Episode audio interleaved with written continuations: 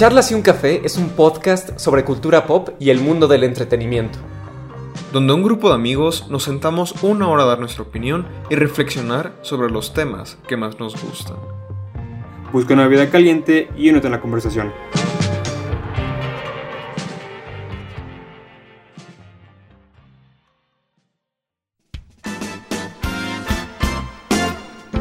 Muy buenos días, tardes o noches eh, y sean bienvenidos a este nuevo episodio, esta nueva iteración de este programa credísimo llamado Charlas y un Café.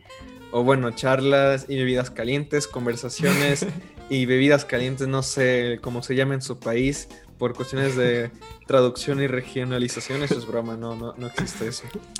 Eh, mi nombre es Luis León, soy uno de los tres coanfitriones de este programa, junto con mis queridísimos amigos. Eh, voy a introducir primero a el joven Isaac Vázquez, o como le gusta que le digan, pero yo no lo acepto. Isaac, ¿cómo te encuentras? ¿Por qué no aceptas que me digan Isaac, amigo? Tú no, tienes un, tú no tienes un nombre eh, para la industria Artístico, del arte. ¿no? Ajá, exactamente. O sea, creo que cada quien... A mí me gusta cada- mucho mi nombre. Así. Ah, bueno. Pero bueno, eh, estoy, estoy bien, estoy bien, amigos. Eh, una vez más, con Charlos y un Café. Estoy feliz de estar otra vez con ustedes. Me encanta, dicen que me encanta estar con ustedes y disfrutar estos momentos de amistad y aprendizaje. Y reflexión, claro, más que nada. ¿Estás bebiendo alguna bebida caliente? No, esta vez te fallo, no tengo nada que beber. Yo tampoco. Bueno, es que hace rato desayuné. O sea, desayuné como algo más temprano y ya me tomé mi café. Pero todavía sigue la cafeína dentro de mi cuerpo, entonces cuenta, ¿no? Eh, y bueno, ya, ya dijo sí, así que lo voy a introducir. Eh, mi, mi queridísimo amigo, mi hermano de otra madre, Oh. eh, una persona que quiero muchísimo. Jos Olivares, ¿cómo estás? No, hombre, muchas gracias. Qué piropos, ¿eh? Aquí en Charlas y un café. Pues muy contento aquí. Es que no sé si se ve, pero bueno, no lo van a ver. pero- ah, no. Oh, Bueno, quizá en el teaser de video lo vean. No sé. Chance, ¿no? Pero bueno. eh, es mi gorrita de Mario. Pues porque hoy vamos a hablar de. Yo creo que una empresa eh, productora, yo creo que de muchísimos sueños, mucha diversión. Pero bueno, ya eso queda para después. Ando muy feliz, eh, contento aquí. Tengo como la mitad de mi desayuno al lado y un jugo. Entonces está bueno. Y pues aquí está también Mario para que nos acompañe en esta bella travesía. Me parece perfecto. Yo solo quiero decir que de verdad estoy muy emocionado por el tema de hoy. Y eso que yo no escogí el tema, ¿eh? De hecho, el que propuso este tema fue mi amigo Jos. Jos fue el que lo propuso y creo que ahorita soy el más emocionado. He estado haciendo mucha investigación para este tema. Y bueno, yo creo que ya. Yo creo que hay que dejar que Jos escoja más temas, ¿eh? Yo creo que. ¡Oh! ¡Ay, qué bonito! Porque Pero, ya- eh, Yo digo, el siguiente tema son waifus. Yo ya lo dije. No, eso que no, eso que- No, porque es que, por ejemplo, el tema de películas de amor también lo escogiste tú y yo no lo quería hacer. Y ya luego me emocionó mucho cuando lo hicimos. Fue Isaac, fue Isaac. Ah, esa ¿fue Isaac? Sí, güey, fue el que siempre. Porque me acuerdo que siempre Isaac. eh, bueno, creo que ya lo hemos hablado. Isaac había dicho que no, es que hay que hablar como cosas de nuestras de relaciones y así en este podcast. Y como No, que fue evolucionando pero- a películas, ¿no? Ajá, porque no es lo mismo hablar de. Güey, hablar de relaciones no tiene nada que ver con la No temática era- del programa. La idea, la idea era cómo eh, reflejábamos nuestras relaciones en películas de amor. O sea, cómo es de que a veces nos reflejamos mucho las películas del amor en base a nuestras relaciones. Nada más era la idea. Ya veo. Sí, justo, justo. He de decir que fue uno. de- Yo creo que ha sido uno de los episodios que. Yo creo que más me gustó del programa. Fue súper padre. Y yo creo que ahorita tenemos otro súper temazo. Como siempre es un señor temazo aquí con estas dos personas chulísimas, talentosísimas. eh, personas, un tipazo, pues. Eh, gente que quiero mucho. Y sí, este, yo creo que este, este tema tan grande que yo creo que mucha gente se puede relacionar. Pues no sé, como que permite que se abra más la conversación, ¿no? Sí, bueno, aparte, bueno, llevábamos ya dos, dos semanas, bueno, no dos semanas, dos episodios de hacer, ponernos experimentales, con, primero con el episodio presencial y luego el episodio en vivo. Streaming. Estuvo bueno, ¿no? Todavía- estuvo bueno, el streaming Yo creo que eh, vamos a seguir experimentando esta temporada, pero de momento vamos a hacer un episodio de los normales. Así que bueno, eh, yo creo que ya nos podemos adentrar en el episodio. Va.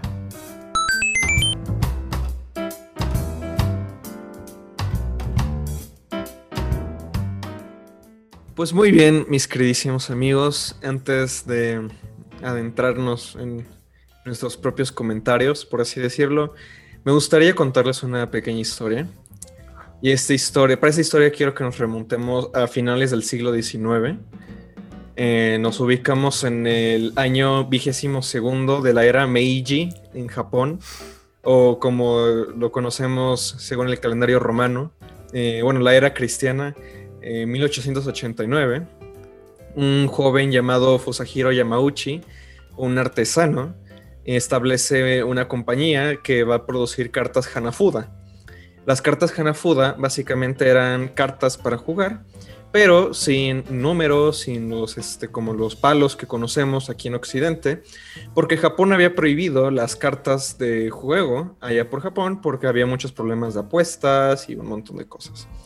Entonces Fusahiro Yamauchi empieza a hacer estas cartas Hanafuda y eh, establece una compañía que se llama Nintendo Kopai, que básicamente eh, Kopai significa cartas y Nintendo se traduce a eh, déjale la suerte a las manos del cielo, más o menos. Claro, haciendo referencia a las cuestiones de azar y esas cosas, ¿no? Las cartas Hanafuda, eh, pues básicamente eran legales porque no eran como las cartas que se habían prohibido. Y bueno, hay por ahí varias historias, según entiendo, de, bueno, Nintendo digamos que tenía ciertos tratos con los Yakuza, los Yakuza es la mafia japonesa. Eh, eso es completamente cierto. ¿eh? Este, de hecho, bueno, hay, historias de cómo eh, las, las, cartas de Nintendo, las cartas Hanafuda se volvieron las más famosas en la región de Kyoto y Osaka. Y justamente los Yakuza compraban las cartas Hanafuda y cada vez que jugaban abrían un paquete nuevo. Entonces, básicamente compraban paquetes y paquetes y paquetes cada vez que iban a jugar y bueno, ya quién sabe lo que habrán hecho los Yakuza, ¿no? Eso es otro tema para otro día. Eh, Nintendo se mantuvo como una, carta, como una compañía de cartas durante varias décadas. Y fue una compañía que, bueno, primero se le heredó, o bueno, pasó a las manos de su. Eh, de su. Bueno, del esposo de su hija, se me fue cómo se llama esta relación. Es su nuero, ¿no? Su nuero, eh, que de su nuero obtuvo el apellido Yamauchi también. Eventualmente, el nieto de Fusahiro, que es Hiroshi Yamauchi, que es una figura muy importante en la historia de Nintendo, eh, así como muy infame, eh, pasaría a ser el nuevo presidente de Nintendo para ya la década de los 60. Eh, Nintendo, pues, se quiso actualizar con los tiempos, entonces empezaron a producir, además de cartas, juguetes empezaron a hacer un montón de, prototipos, de juguetes. Este, de hecho, Hiroshi Yamauchi también empezó a hacer un montón de negocios este, bien raros con Nintendo. Y llegaron, a, llegaron a tener taxis Nintendo, empezaron a tener... Aspiradoras, creo. Eh, Hay una aspiradora roja toda rara. Sí, pero bueno, el punto es que eh, la cosa es que Hiroshi quería expandir, expandir la empresa, ¿no? Porque si no iban a morir. Pero, ¿qué pasa? Bueno, Hiroshi Yamauchi, en un viaje que hace a finales de los años 60, a Disney, ve todo el monopolio, bueno, todavía no era tan grande, pero ve todo lo que ha logrado. La gran marca, ¿no? Que es toda una gran marca. Sí, y esto era porque querían... Sí. Hasta la fecha. Y es que quería hacer un trato con Disney para tener sus personajes en las cartas Hanafuda, justamente. Y Yamauchi, cuando ve todo ese imperio de, Disney, dice, wow, o sea, se da, cuenta de todo lo que puede alcanzar la industria del entretenimiento, ¿no? Hay una leyenda por ahí que dice, eh, bueno, hay muchas historias ya dentro del propio mundo de los videojuegos que se han vuelto leyendas, eh, y eso que no han pasado tantos años, pero básicamente Yamauchi dice algo en plan, no me voy a conformar por algo menos que éxito internacional para Nintendo, ¿no? Sí. Y bueno, Nintendo entonces empieza a meterse en una, en una pequeña industria que estaba empezando a surgir durante los años 70, que eran los juegos arcade, ¿no? Empiezan a hacer como varias, empiezan a conseguir los derechos de varios juegos arcade que estaban en Occidente. En esa época, bueno, estaba empezando a surgir Pong, que estaban empezando a surgir los primeros videojuegos. Y entonces Nintendo empieza a sacarlos en Japón, ¿no? Y en Japón había como mucha competencia, había muchísimas, este, muchas copias y copias tratando de ver quién se iba a quedar con los, esos monopolios, ¿no? Sin embargo, bueno, Nintendo tuvo, tenía un muy buen equipo de gente. Uno de ellos era Gunpei Yokoi. Gunpei Yokoi era uno de los diseñadores de juguetes en Nintendo. Eh, uno de los grandes este, prodigios de ese lugar. Él crea un pequeño dispositivo llamado el Game Watch, que es, fue la primera consola de Nintendo. Bueno, no fue la primera consola, pero fue eh, prácticamente de las primeras, o la, una original, ¿no? Un juego original que había hecho Nintendo, sí. que era Game Watch. Y creo que algo para entender el Game Watch que se me hace muy interesante es que pues si vemos el Game Watch, pues sí podremos ver como un antecedente muy claro, por ejemplo, del Nintendo 10, ¿no? La parte del diseño, de cómo están, de la parte de las dos pantallas. Y no sé, yo creo que a mí lo que me llama mucho la atención, no solo que ha hablado Luis, es justo esa parte de juguetes, ¿no? Nintendo tenía como primero cartas, después juguetes. Y cuando ya le empezaron a entrar como esta a la industria de los videojuegos, pues sí se toparon al menos en esa época, pues que en los arcades, bueno, eh, o sea, nosotros como que casi no nos tocó como tal, o sea, obviamente todavía existen, pero como tal no, era como de, oye, vamos a, a, la tienda de la esquina, vamos a jugar, eh, no sé, Space Invaders, por ejemplo. Justo, justo. Pac-Man. Pac-Man, Pac-Man, exacto. Y, teniendo, por ejemplo, el monopolio de Atari en las partes de arcade y, y cómo pues trataron de ir poquito a poquito como metiéndose por ahí, ¿no? Sí, justamente. Y es que, bueno, toda la, primera, la historia temprana de los videojuegos es muy, Bueno, a mí me apasiona mucho la historia de los videojuegos, claramente. Pero toda la historia temprana es muy curiosa porque no había, habían tantas compañías que estaban peleando para ver quién hacía, o sea, quién sacaba como el, la consola que iba a vender más, o sea, porque bueno, hoy en día tenemos justo Nintendo, Xbox y PlayStation, ¿no? Son los principales. Pero en ese entonces tenías Atari, tenías a Mattel, tenías a eh, Coleco, tenías este Philips, que querían hacer su consola. Sí, o sea, todos querían tener su propia consola, todos querían tener su pedazo del pastel, ¿no? Y en Japón era lo mismo, tienes a Nintendo, tienes a las primeras iteraciones de lo que después sería Sega, que es Service Games. Tenías a muchas compañías que querían sacar sus propias imitaciones de Pong. Pero, pues volviendo al tema, Gunpei Yokoi, que sería una persona que más adelante eh, haría el Game Boy, una de las consolas más importantes también de la historia. Un hitazo. Gunpei Yokoi em, justamente, bueno, estaba en el área de los diseñadores de Nintendo.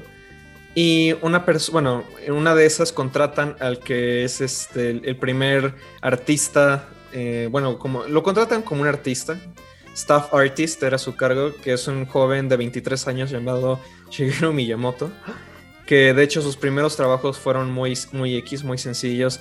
Era como, ah, sí, como que nomás estás, como digamos, los dibujos para este juego, ¿no?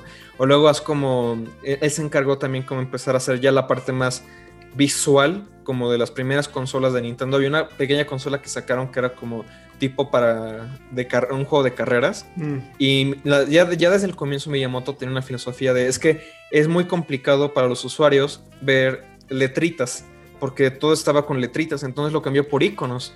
Y eso es algo que eh, permearía mucho más adelante en los videojuegos de Nintendo, ¿no? Todo es muy visual, todo es muy, muy, muy fácil de entender. Sí. Eh, pero bueno, ya vamos a adelantar un poquito de esta historia. A lo que quiero llegar es que em, Yamauchi abre una división llamada Nintendo of America en, en Estados Unidos, eh, porque quiere, quiere sacar mucho dinero, ¿no? De ahí. Sin embargo, sacan un juego que es Radar Scope, que no vende muy bien. Es, un, es una máquina de arcade que pensaban que le iba a ir muy bien, nadie lo juega. Pero lo, afortunado es que esa máquina de arcade se podía reprogramar y podían poner otro juego en esa misma máquina. Entonces, en ese entonces, eh, bueno, Yamauchi dice, no, pues necesitamos otro juego. Y todos estaban ocupados, no en Nintendo, nadie, nadie, todos estaban haciendo proyectos. Menos eh, el joven Shigeru Miyamoto de 23 años no estaba haciendo nada. Entonces dicen, bueno, haz un juego. Y ese juego que hace así por, por encargo, porque pues tenían que sacar algo rápido, es Donkey Kong, ¿no? Es Donkey Kong, que sale en 1981. Y bueno, ya a partir de Donkey Kong, el resto es historia, ¿no? Claro, claro. Es una introducción muy larga, pero bueno, es una. no, pero yo creo que, como larga, dice pero necesaria, ¿no? Es necesaria, totalmente. Y creo que, bueno, viendo de las cosas, no sé, esta parte de de hablar del joven de, 20, de 26 años que está en una empresa. Y pues en, eh, en los documentales que vi, la verdad es que yo sí me emocioné cuando mencionaron el nombre Shigeru Miyamoto. Creo que tiene una filosofía, y, lo explica en una entrevista, que decía, cuando yo, era joven, todos eran programadores, se, enfocaban más en la tecnología, pero había muy pocos diseñadores. Y creo que algo que a mí me llama mucho la atención de, la parte de hacer juegos, que, y se me hace bellísimo, es que dice, yo, yo hago juegos divertidos y le doy al jugador objetivos. O sea, yo creo que para mí eso es lo más importante. Eh, digo, o sea, se nota mucho, por ejemplo, en la parte del crash de los, de- en los videojuegos, que pues obviamente eran como videojuegos de muy, muy poca calidad, que a veces eran eh, pues un poco obtusos de entender, como por ejemplo el, famosísimo caso de E.T., y las mil copias en el desierto. Sí, bueno, chance también, bueno, para, para, irme explicando a personas que pueden que tan familiarizadas con lo que estamos diciendo, eh, digamos que Nintendo entra a, a la industria de los videojuegos en Estados Unidos justamente en una época cuando estaba en declive, que ahorita puede sonar bien raro para gente que no sepa mucho de videojuegos, porque para mediados de los años 80, la indu- bueno, comienzos de los años 80, la industria de los videojuegos estaba a punto de irse por un tubo, ¿no? usando terminología de Mario. Justamente habían, empezaban a sacar juegos de muy mala calidad porque todos querían hacer videojuegos, todos querían sacar sus propias consolas. Entonces empezaron a descuidar mucho la calidad y ¡pum! Se acaba todo. O sea, de la noche a la mañana ya no hay videojuegos en Estados Unidos. ¿Y qué pasa en 1985? Bueno, creo que es en el 86 que llega el NES a Estados Unidos, en el 85 sale en Japón.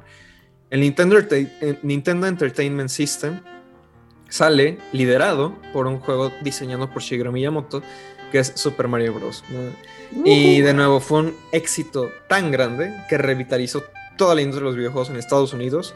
Estados Unidos hay que aclarar, porque en Europa y en Japón los videojuegos todavía serían muy fuertes, pero bueno, es otro Sí. tema. No, y, y aparte eso de Super Mario, creo que, bueno, estaba leyendo un artículo que era sobre Koji, no solo Shigeru Miyamoto, pero creo que en Nintendo hay gente muy creativa, ¿no? Sí, Eh, y por ejemplo, la parte de Koji Kondo, ¿no? Que ha estado a cargo de, de la parte musical de los juegos. Y no solo, pues yo creo que el ground theme de Super Mario es una de las, de las melodías más reconocibles, probablemente de, de- de todo, porque pues es icónica, ¿no? Y pues Super Mario Bros., al menos en el documental, decía que duró 18 años como el videojuego más vendido de toda la historia. sí. O sea, creo que esa parte es sorprendente. Y no solo obviamente porque es un juego, yo creo que es fácil de entender. Y, y nos ha comentado Luis y se, y se ha analizado tanto su primer nivel por la forma en cómo está diseñada, cómo representa al jugador, como las ciertas mecánicas del juego. Y no sé, o sea, esa parte de... Es eso de, de darle objetivo a la gente, ¿no? De, crear mascotas, ¿no? Como de- en Eso, videojuegos, ¿no? Eso e historias, porque justamente ahorita ando leyendo un libro de donde estoy sacando mucha esta información o referencias que se llama Power Up, How Japanese Video Games Gave the World an Extra Life, que es un título que está muy chafa. Pero básicamente habla de cómo los videojuegos japoneses fueron los primeros en incorporar elementos narrativos en videojuegos, porque Japón es una cultura muy visual. Y bueno, eso de que fueron los primeros en meter elementos narrativos no es tan cierto porque ya estaban, ya estaban al mismo tiempo videojuegos de aventuras de texto. Pero yo creo lo, lo que sí es cierto es que los hicieron más vi- visualmente atractivos. Atra- eh, narrativos y de una manera muy visual. Porque de Japón vienen los aliens de Space Invaders, viene Pac-Man y viene Donkey Kong. Que Donkey Kong eh, en este libro lo pintan. Bueno, es un juego que fue muy importante. De hecho, lo, lo jugué ayer otra vez. Y es que la cosa es que Donkey Kong tenía algo que no tenían otros juegos. Otros juegos de esa época, en los arcade, el objetivo era ver quién conseguía la puntuación más alta. Y de pronto Donkey Kong lo que tiene es que la historia va antes que la puntuación. Porque de pronto es, tu objetivo no es conseguir mayor puntuación, eso viene después, primero termina la historia. ¿Y cuál es la historia? Bueno, la historia simplemente es de que llega Donkey Kong, que es un mono gigante, secuestrando a una chava que se llama Paulette, Pauline, sea, Paulín, sí. Y entonces llega un chavo que se llama, bueno, chavo, un ruco de cuarenta y tantos, El Jumpman. que se llama Jumpman. Y entonces la historia es, eh, está, tienes tres personajes que fueron modelados tras Popeye, el marino, porque de hecho Nintendo quería sacar un videojuego de Popeye, pero no tenían los derechos. Entonces a partir de eso hicieron la conversión a los personajes de Mario. Y Miyamoto dijo, es que, o sea, Miyamoto venía de un trasfondo de artista, y eso es algo muy cierto que dice Hoss. En- eh, dice Miyamoto, es que en, ese entonces eran los programadores los que hacían el diseño y lo programaban. Y, cuando, dice, cuando empezamos a llegar a artistas o gente con trasfondo artistas a hacer videojuegos, se empezó a poner énfasis en otro tipo de cosas, ¿no? Y de pronto tenías diseñadores que estaban haciendo historias y todo eso surgió por Donkey Kong. Porque Donkey Kong tenía un, un comienzo, un desarrollo y un final. El final era que Jumpman salva a Pauline y Donkey Kong cae. Y eso, por, ahorita lo vemos como algo muy sencillo, y más en una época donde hay videojuegos con historias súper profundas, súper largas, orquestadas, este, con horas y horas de historias y guion y narrativa y voces, pero yo creo que nada de eso lo tendríamos hoy en día si Donkey Kong no hubiera existido. Claro. Y cabe aclarar que, los que, que Universal los quería demandar porque decían que, ay, es como King Kong. Pero creo que esa, esa, sí, digo, al final no pasó nada. Pero creo que lo más interesante y lo que yo me llevo un poco es que aunque parezcan esas narrativas tan simples, siguen funcionando, ¿no? Que tú eres un, protagonista, tienes el objetivo. O sea, y luego yo me pongo a pensar, o sea, yo después hablaré y me pondré a admirar mucho. A mí Breath of the Wild, pues me gusta mucho, es un juego que me gusta mucho. Y esas mismas estructuras siguen ahí. O sea, son estructuras que pueden ser tan sensibles, pero el simple hecho de tener un objetivo es lo que dice, güey, me voy a aventar 100 horas de jugar. 150, voy a tratar de conseguir todo, ¿no? Porque si más, o sea, la puntuación, pues decir, oye, soy el mejor. Pero yo creo que nada te da tanta satisfacción como el, como el conseguir ese objetivo que te plantean desde el inicio. Sí. Y es que, o sea, justo a Miyamoto y, bueno, posteriormente los otros diseñadores de Nintendo se dieron cuenta de eso. ¿Cómo vamos a enganchar a la gente? Con historias. Y es que Miyamoto, cuando lees su biografía, él, él creció rodeado de muchas historias. Él creció leyendo muchos libros, leyendo mucho manga, le gustaba ver películas, le gustaba eh, salir, eh, explorar, ¿no? Las cuevas de ahí cerca de donde él vivía, que luego inspiraría a Zelda, famosamente. Pero él, él creía, él, Miyamoto, por más que ha hecho historias honestamente muy sencillas, es un narrador. Es un narrador y es este, alguien que sí pone mucho énfasis en que te la vas a pasar bien, pero te vas a pasar muy bien con una historia, ¿no? Porque de hecho Super Mario Bros., de nuevo, cuando salió en 1985, era muy diferente de otros juegos. ¿Por qué? Porque la puntuación no importaba. O sea, está ahí la puntuación de Super Mario, pero nadie le hace caso. Lo, el objetivo de Super Mario es llegar al final y acabar la historia. Este es el objetivo de Mario. o sea, tienes que acabar la historia. No, no, tienes que ser el mejor que otro, ¿no? O sea, con que llegues, ya, ya pasaste el juego. Sí, no, no sé. O sea, esta parte. Yo creo que, aunque pueden ser narraciones sencillas, son efectivas. Que esa es la cosa. Yo creo que no importa si una narración son miles y miles de páginas o son cinco. Si logras enganchar a tu audiencia, creo que ya estás del otro lado, ¿no? Y eso es que la gente vaya a gastar mucho dinero en comprarse un, Nintendo, un, Switch, un Wii, lo que sea, y comprar tus juegos, ¿no? Y jugarlos y que se la pasen bien y que, y que tengan como esa sensación de, sensación de completarlo, ¿no? Claro, sí, bueno, eh, y justo yo creo que, bueno, eh, toda esta primera parte era para hablar un poco de la historia de Nintendo ya nos tendimos un poco, pero la verdad es que está bastante bien. Eh, yo quería pasar con esto, y justamente hablando de cómo nos enganchan estos, estos juegos, pues ya algo más personal y algo un poco más aterrizado, ¿no? Que es, bueno amigos, ¿ustedes cómo, cómo conocieron Nintendo? Digo, Nintendo de nuevo, surgió en 1889, que es como ciento y pico de años antes de que nosotros naciéramos. Y Super Mario, Super Mario fue creado pues como 15 años antes de que naciéramos, ¿no? Eh, entonces, bueno, nosotros, este, jóvenes, generación YouTube. Eh, generación TikTok. no, qué, horror. mira, TikTok tiene. Qué flojera. TikTok. Antes, que nada, qué flojera. No es, por, no es por discriminar a los TikTokers, pero qué flojera. Mira, luego me aparecen cosas en Facebook de TikToks y yo decir que me puedo pasar como 10 minutos viendo. Pero bueno, eh, o sea, fuera de, de lo que pregunta Luis, les voy a remontar. Era diciembre de 2007, me parece. Bueno, antes, mi primera consola de videojuegos fue un PlayStation 2. y yo jugué Pac-Man. Y yo decía, yo desde, siempre quería jugar a Mario. Era, no manches, es que Mario, yo quiero jugar con, Mario. O sea, Mario me llamaba mucho la atención. Y es una historia que ya he contado varias veces. Que una vez estaba en un bazar, yo no manches, Super Mario para PlayStation, ¿qué? me acuerdo que lo compré por como 20 pesos. Evidentemente no funcionó. Pues así llegué a mi casa todo emocionado puse el disco y en el PlayStation 2 te salía con una pantalla roja de este disco no lo reconoce la consola o quién sabe qué cosas. Y pues evidentemente no. Creo y que ya esa, fue... esa lo has contado en el episodio de videojuegos, creo. Sí, creo que sí. Es, una historia que a mí me da mucha risa, porque era un, joven un poco ingenuo. Pero, o sea, yo en 2007, en Navidad, más o menos, pues a mí me regalaron mi, mi Wii. Que, pues, eh, hemos, se sabe que es una de las consolas que más ha vendido, que ha vendido muchísimas unidades, que fue un home run para Nintendo. Y no sé, o sea, me acuerdo esa parte de, así en la noche tener mi Wii, abrirlo primero jugar Wii Sports y luego despertarme en la mañana, así conectar la consola y poner un juego, que era Super Mario Galaxy. Que Super Mario Galaxy para mí yo creo que es no solo un juego que me trae muchísima nostalgia, me enseñó que era que era que eran los juegos de Mario, ¿no? Que no sé, tenía un concepto interesante sobre ir a otros planetas, una jugabilidad increíble. Y no sé, o sea, creo que o sea, para mí, o sea, sí fui, o sea, el Wii a mí me encantaba, era muy feliz.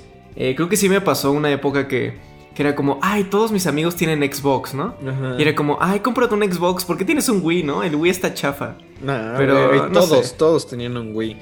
O Sí. sea, el Wii fue, de nuevo, como dices, un home run para Nintendo. O sea, no sé, de verdad era.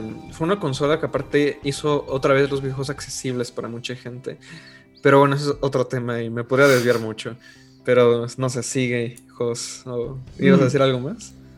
Pues, mm, ¿qué, qué diré? No, o sea, ese fue mi, mi primer acercamiento. Después me acuerdo que me compraron un Nintendo 10i. Bueno, primero me regalaron el PSP. Y dije, ah, está chingón, que tenía Battlefront 2. Ah, sí. Pero dije, no, yo quiero un Nintendo 10. Entonces yo tuve un Nintendo. Pues ahí jugué New Super Mario Bros. 10, eh, Mario Luigi Bowser's Inside Story, los juegos de Transformers que eran buenos. Ojo, los juegos de Transformers eran buenos, que están basados en las pelis de Michael Bay. Bueno, habría que revalorar eso. sí, pero yo me la pasaba increíble, ¿no? Porque era, o sea, no manches, tengo una consola portátil. Me acuerdo cuando me iba de viaje o estaba en el coche, era. Pate, me sacaba eh, el Nintendo siempre, ¿no? Y después de eso, no volví a tener una consola en Nintendo. Yo tuve un Xbox One, entonces jugaba como que me iba por más eh, esta parte. Y fue precisamente en el año pasado, en el episodio 17 de por qué no jugamos videojuegos, una investigación previa que dije, oye, ¿y cuánto cuesta un Switch? Y a ver cuánto cuesta. ¿Y qué juegos tiene? Ah, son chingones. Breath of the Wild, Mario Odyssey. Y para no hacer el cuento largo, eh, me lo compré. O sea, fue un tío. Un tío me lo trajo, yo lo pagué y, pues, y ya tengo un Nintendo Switch. Y pues como niño en Navidad, ¿no? Me la he pasado increíble, tiene juegos espectaculares. Y algo que yo sí resalto es la creatividad. Es verdaderamente impresionante la creatividad que tiene Nintendo. Porque siento que si pones el Xbox y el, y el PlayStation, puede que cambien el color, pero a veces siento que estéticamente se ven muy parecidos. Y luego Nintendo destaca, porque es una consola totalmente distinta, con controles que, que son distintos y que chance a veces les funciona, a veces no les funciona. Pero lo que yo sí, sí destaco es esa creatividad, ¿no? Esas ganas de, de poder explorar qué se puede hacer con los videojuegos. Eh, sí, justamente eh, Nintendo durante mucho tiempo es- eran como los reyes, por así decirlo, del mercado de videojuegos. Eh, eventualmente llegó Sega, que luego ahí hay una- un periodo que es la guerra de consolas, que de hecho hay un libro que se acaba de adaptar a una serie. No he visto la serie, dicen que está muy mala, pero quiero ver el libro, dicen que está muy bien documentado.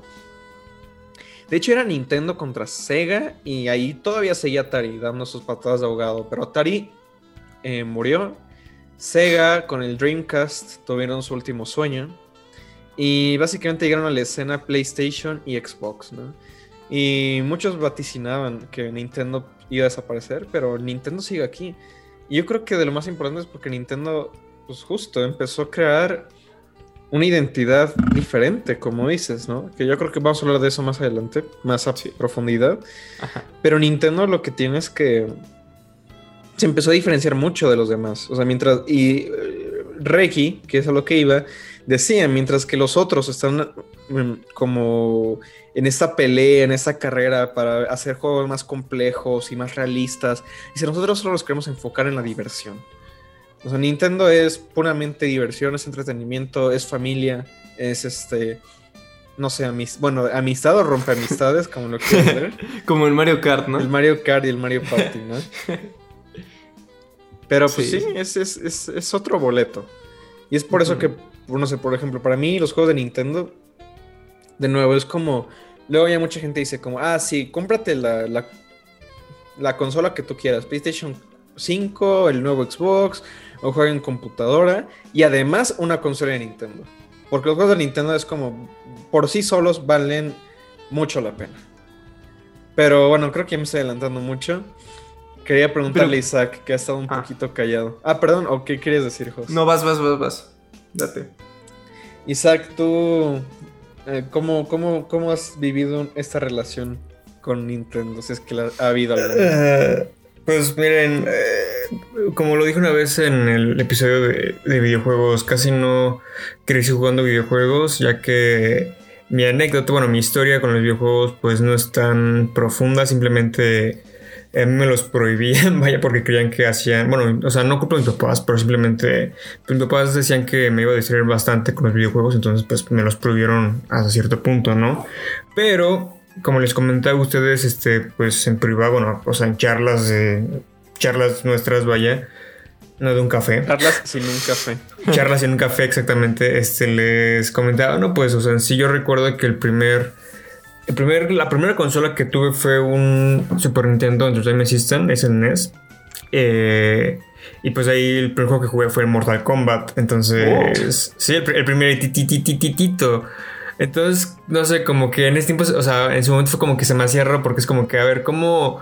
O sea, me prohíben jugar videojuegos porque me distraen, pero me, me dejan jugar Mortal Kombat, que es, o sea, que los, bueno, en su los gráficos, sus gráficos de ese momento pues estaban un poco, lo con comparación de ahorita pues no es nada comparado con los gráficos de ahorita, ¿no? Pero sí es como que, pues, ¿qué onda, no? No, pero aparte de Mortal Kombat lo que hacían era que gra- grababan o tomaban, Sí. tomaban fotos eh, de actores Como lo que es- reales y los sí. insertaban en el juego. Entonces que como lo que mucho hoy más realista. eh, lo, como lo que hoy era ajá exactamente en su momento fuera muy realista y es lo que en su momento hoy se le conoce como el computer la grabación de computadora de los actores para hacer animación motion capture. motion, motion capture exactamente gracias por la palabra era casi motion capture Eh, y bueno ahí, ahí conocí este el Nintendo y recuerdo porque tenía más juegos eh, bueno mi papá era la, la consola era de mi papá entonces tenía más juegos entonces eh, el, los, el- ahora sí que el disco o el cassette, vaya, tenía, era grande, pero antes tenía como una tarjetita, ¿no? Que era el juego en sí. Entonces yo de pequeño pues quería, ah, pues toda la tarjeta, ¿no? Entonces agarré un juego de aviones y como que dije, pues ¿por qué no sale, no? ¿Por qué no sale la, la tarjetita esta, no? Entonces agarré unas pinzas y le estuve forcejeando y terminé rompiendo el cassette y dije, oh, demonios. y básicamente lo, como que lo escondí y tiempo... Con mi papá, con mi papá ya no, ya, ya no tocaba mucho el, el Nintendo. Fue como que, bueno, pues ya ni se dio cuenta y creo que hasta la fecha ni se ha dado cuenta ni, ya Oh. ni preguntó por, la- por, es- voy a por escuchar mirar la este- consola. Va a escuchar este episodio y Va a escuchar, a, a lo mejor si, a lo mejor si lo escucha, pues ni al caso, porque dije, pues, porque pues, nunca, mi papá tampoco usa mucho la- su, su consola, ¿no? Em, eh, bueno, esa fue mi primera, mi primera experiencia con Nintendo como tal. Después tenía una tía, tengo una tía en la que sus, sus nietas tenían este el, el GameCube y el Nintendo 64. Y ahí, cuando íbamos de visita- a visitarlas en las cenas familiares, pues era como que. En las comidas familiares era, por- era como que, pues bueno, o sea, en lo que mis. En lo que los adultos hablan, los niños van a jugar, ¿no? Eh, y justamente era que tenían el 64, pero fue el 64 que, que probé. Y jugué el Super, Mario, el Super Mario 64. Y ahí me la pasaba horas de entretenimiento, ¿no? Este. eh, que era Mario metiéndose a un castillo y metiéndose a las pinturas del castillo. Era muy entretenido. Y de vez en cuando, pues era. era bueno, a mí me gustaba este, matar a los pingüinitos en el mundo de hielo. Tógeno, sí. Me, re- me recuerda, me recuerda, me recuerda un meme que mandó Luis algún día que dice: Tú tienes la conciencia limpia y flashback. Mario, soy yo ma- matando, este, agarrando a Mario matando pingüinitos en el 64, ¿no? Sí, claro. Lo, lo Eh, avientas. este, Avi- sí. Aventaba los pingüinitos. y después eh, jugué el Super Mario Sunshine, que era para el Game, creo que fue el GameCube. GameCube, ese. sí. GameCube. Y pues igual me gustaba mucho este, mojar a los delfinos, a los delfinos, delfines esos, a los, Ajá, como se llamen, sí. como se llaman esas criaturas. Sí. Me gustaba mucho mojarlos y molestarlos, ¿no? Y pues en sí yo en su momento como juego un videojuego, o al menos un juego eh, como ese tipo de Mario, pues en sí no me gustaba, no me importaba mucho la historia, simplemente me llamaba la atención la animación que tenía, los gráficos, el paisaje, bueno, el mundo, el mundo en el que se ambientaba y me gustaba mucho explorar los mundos, ¿no? O, al menos el mundo en el que estaba. Y así no, nunca me fijé a los niveles y a la historia, simplemente me gustaba explorar nada más. Era algo como lúdico, ¿no? Y creo que alguna vez, y, y me gusta mucho lo que, lo que dice Isaac, porque yo creo que es esa parte de la relación de Nintendo, ¿no? Que así, ibas a casa de quien, quien ibas, cuando los, los papás jugabas y estabas chico, era, ¿quieres jugar Wii? Todos Sí, tenían sí, un Wii exacto. o un Nintendo 10, ¿no? Exacto. Y jugaban Wii Sports, ¿no? Por ejemplo. Exacto, entonces llegó un, bueno, perdón, llegó un punto en donde me compraron el 2008 creo que fue, me compraron el, ya el Wii. Ajá. Y primero, obviamente el primer juego que, que tuve personal fue el... el, el, Mario Galaxy. el- no, el Sports, el Wii Sports. Wii Sports. Sports. Eh, y ahí me tiene. Bueno, a mí me gusta mucho jugar este. Creo que hasta eso fue muy este. Creo que. No sé, ya lo dijeron anteriormente, pero sí de reconocer que a veces. Bueno, que Nintendo, pues sí trataba una forma de reinventarse, ¿no? Y reinventar la forma de jugar con los videojuegos. Y el Wii, justamente, pues tenías este. Los controles, pues eran, eran, separa- eran dos controles separados, vaya, y pues tú podías este, mover, interactuar con el control y interactuar con el personaje como tal. Y algo que me gustaba era de que en el Wii Sports, pues jugaba mucho de boxeo. Uy, y como estaba- buenísimo. y como estaba, y como en ese entonces estaba obsesionado con las películas de Rocky Balboa, me hacía, en- en- me hacía mi personaje de Rocky Balboa y pues yo fingía que era Rocky Balboa ahí jugando, que era Rocky Balboa en el box. Entonces, pues, era, es- era divertido. Era muy bueno, ¿no? O sea, esa parte de los Y- motion controls es. Exactamente. Pero también lo que me chocaba fue al mismo tiempo jugar con los con esos controles. Porque cuando jugué Lego Batman con esos controles me cagaba. Bueno, me, me fastidiaba porque no el, el personaje o los personajes no hacían los movimientos que yo quería. O sea, era muy difícil de controlarlos. Entonces, pues era muy un poco difícil también esos controles, ¿no? Eh, y pues sí, o sea, también recuerdo que muchos de mis, de mis primos, vaya, pues lo que en lugar de, de que tuviesen un PSP, lo que era un, un Nintendo 3D, ¿no? Y pues ya esas son mis experiencias, esa fue mi historia con, con Nintendo, o sea, no es como que tenga una, algo tan complejo ni profundo, simplemente fue algo, algo simple. Pero bonito. Eh, No diría bonito porque, pues te digo, o sea, no, nunca conecté así al 100, Ajá. vaya. O sea, creo que un juego que sí conecté al 100 son con los del PlayStation, vaya. Por ejemplo, Heavy Rain, o sea, el Heavy Rain. eh, pues sí, o sea, claramente algo que hay que destacar es que, pues sí, eh, algo que hay que reconocer a Nintendo, creo yo, también es de, bueno, ya desde un punto de vista, pues, de nuevo, la historia de los videojuegos, que es algo que puede a veces sonar muy abstracto y quizá mucha gente no, no sabe mucho, pero, o sea, Nintendo fue súper importante, ha sido muy importante, ¿no? Yo creo que más que nada al comienzo, durante los años 80 y 90 fue cuando más tuvo importancia. Recientemente ha tenido otra vez algo de relevancia, pero, pero sí, o sea, sin Nintendo, yo creo que ahorita no habrían muchos otros videojuegos. Hace poco estaba leyendo justamente en, el libro que comenté al comienzo, Miyamoto dice es que, por ejemplo, o bueno, no, no- no era tanto Miyamoto, pero sino como de estos juegos que, digo, tú ves un contraste muy, muy grande, ¿no? Entre, por ejemplo, Super Mario 64, Super Mario Sunshine. Creo que era Super Mario Sunshine que comentaba. Y, no sé, un juego de esa época que estaba empezando a surgir era Grande Theft Auto. Sí. Dice, por ejemplo, Grande Theft Auto es un juego súper violento, que donde tú puedes contratar a una prostituta y te la llevas a tu coche. Y de nuevo, o sea, simplemente son cosas distintas. Y yo creo que, bueno, o sea, por más que tú digas como, ah, o sea, Super Mario es como, o sea, como es algo más blanco, es algo más, este, eh, eh, familiar. También los videojuegos necesitaban crecer por otras partes, ¿no? Sí. Y Grande Theft Auto, por, a pesar de algunas cosillas que ahí se puedan discutir, fue muy, ha sido también muy importante y los videojuegos tuvieron que también desarrollarse por otros lados, por otras ramas, explorar justamente esta parte de narrativa, esta cosa de madurez, este, ir haciendo cosas más adultas. Pero nada de eso, yo creo, o quizá hubiera sido una historia muy diferente, nada de eso hubiera sido posible si no hubiera ex- existido Nintendo, ¿no? Nintendo realmente ha sido uno de los grandes, este, ha, ha abierto, abrió muchos caminos en la industria de los videojuegos. Y de nuevo, como mucho de eso eh, regresa a Miyamoto. Que bueno, ya, bueno, habla- hablando un poco de mi experiencia, la verdad es que digo, podría quedarme aquí hablando mucho tiempo. O sea, la- eh, bueno, que entre más conozco gente, bueno, no sé como ustedes, ¿no? Que me dicen, ah, es que, no sé, quizá yo no tenía tantos juegos en mi casa. Y, y la neta es que yo sí, o sea, digo, yo, yo sí crecí mucho con esa parte de videojuegos. A mí me los compraban bastante. Bueno, me compraban los de Nintendo, justamente. Yo crecí mucho con Nintendo. Me acuerdo que una vez eh, bueno, yo quería comprar un Xbox cuando estaba más pequeño. Decían, ¿para, para, para qué lo quieres? Y ya les enseñaba como Call of Duty a mis padres y, se Oh. y me decían como, ¿qué onda? ¿Por qué quieres algo tan violento? Y pues Creo creo que... que- está chido, ¿no? Pero- Creo que sí, creo que también es una como que el sello, ¿no? El sello, como el sello de Nintendo, que el Nintendo es muy. No, no diría infantil, pero sí más familiar, ¿saben? O, Sí. sea, o sea, inclusive con, inclusive con los colores que tiene, vaya, pues fácilmente piensas en algo. Eh, en algo. em, Para niños, para, para Eh, la familia, ¿no? Sí, sí, o sea, iba a decir la palabra este, inocente, vaya, inocente.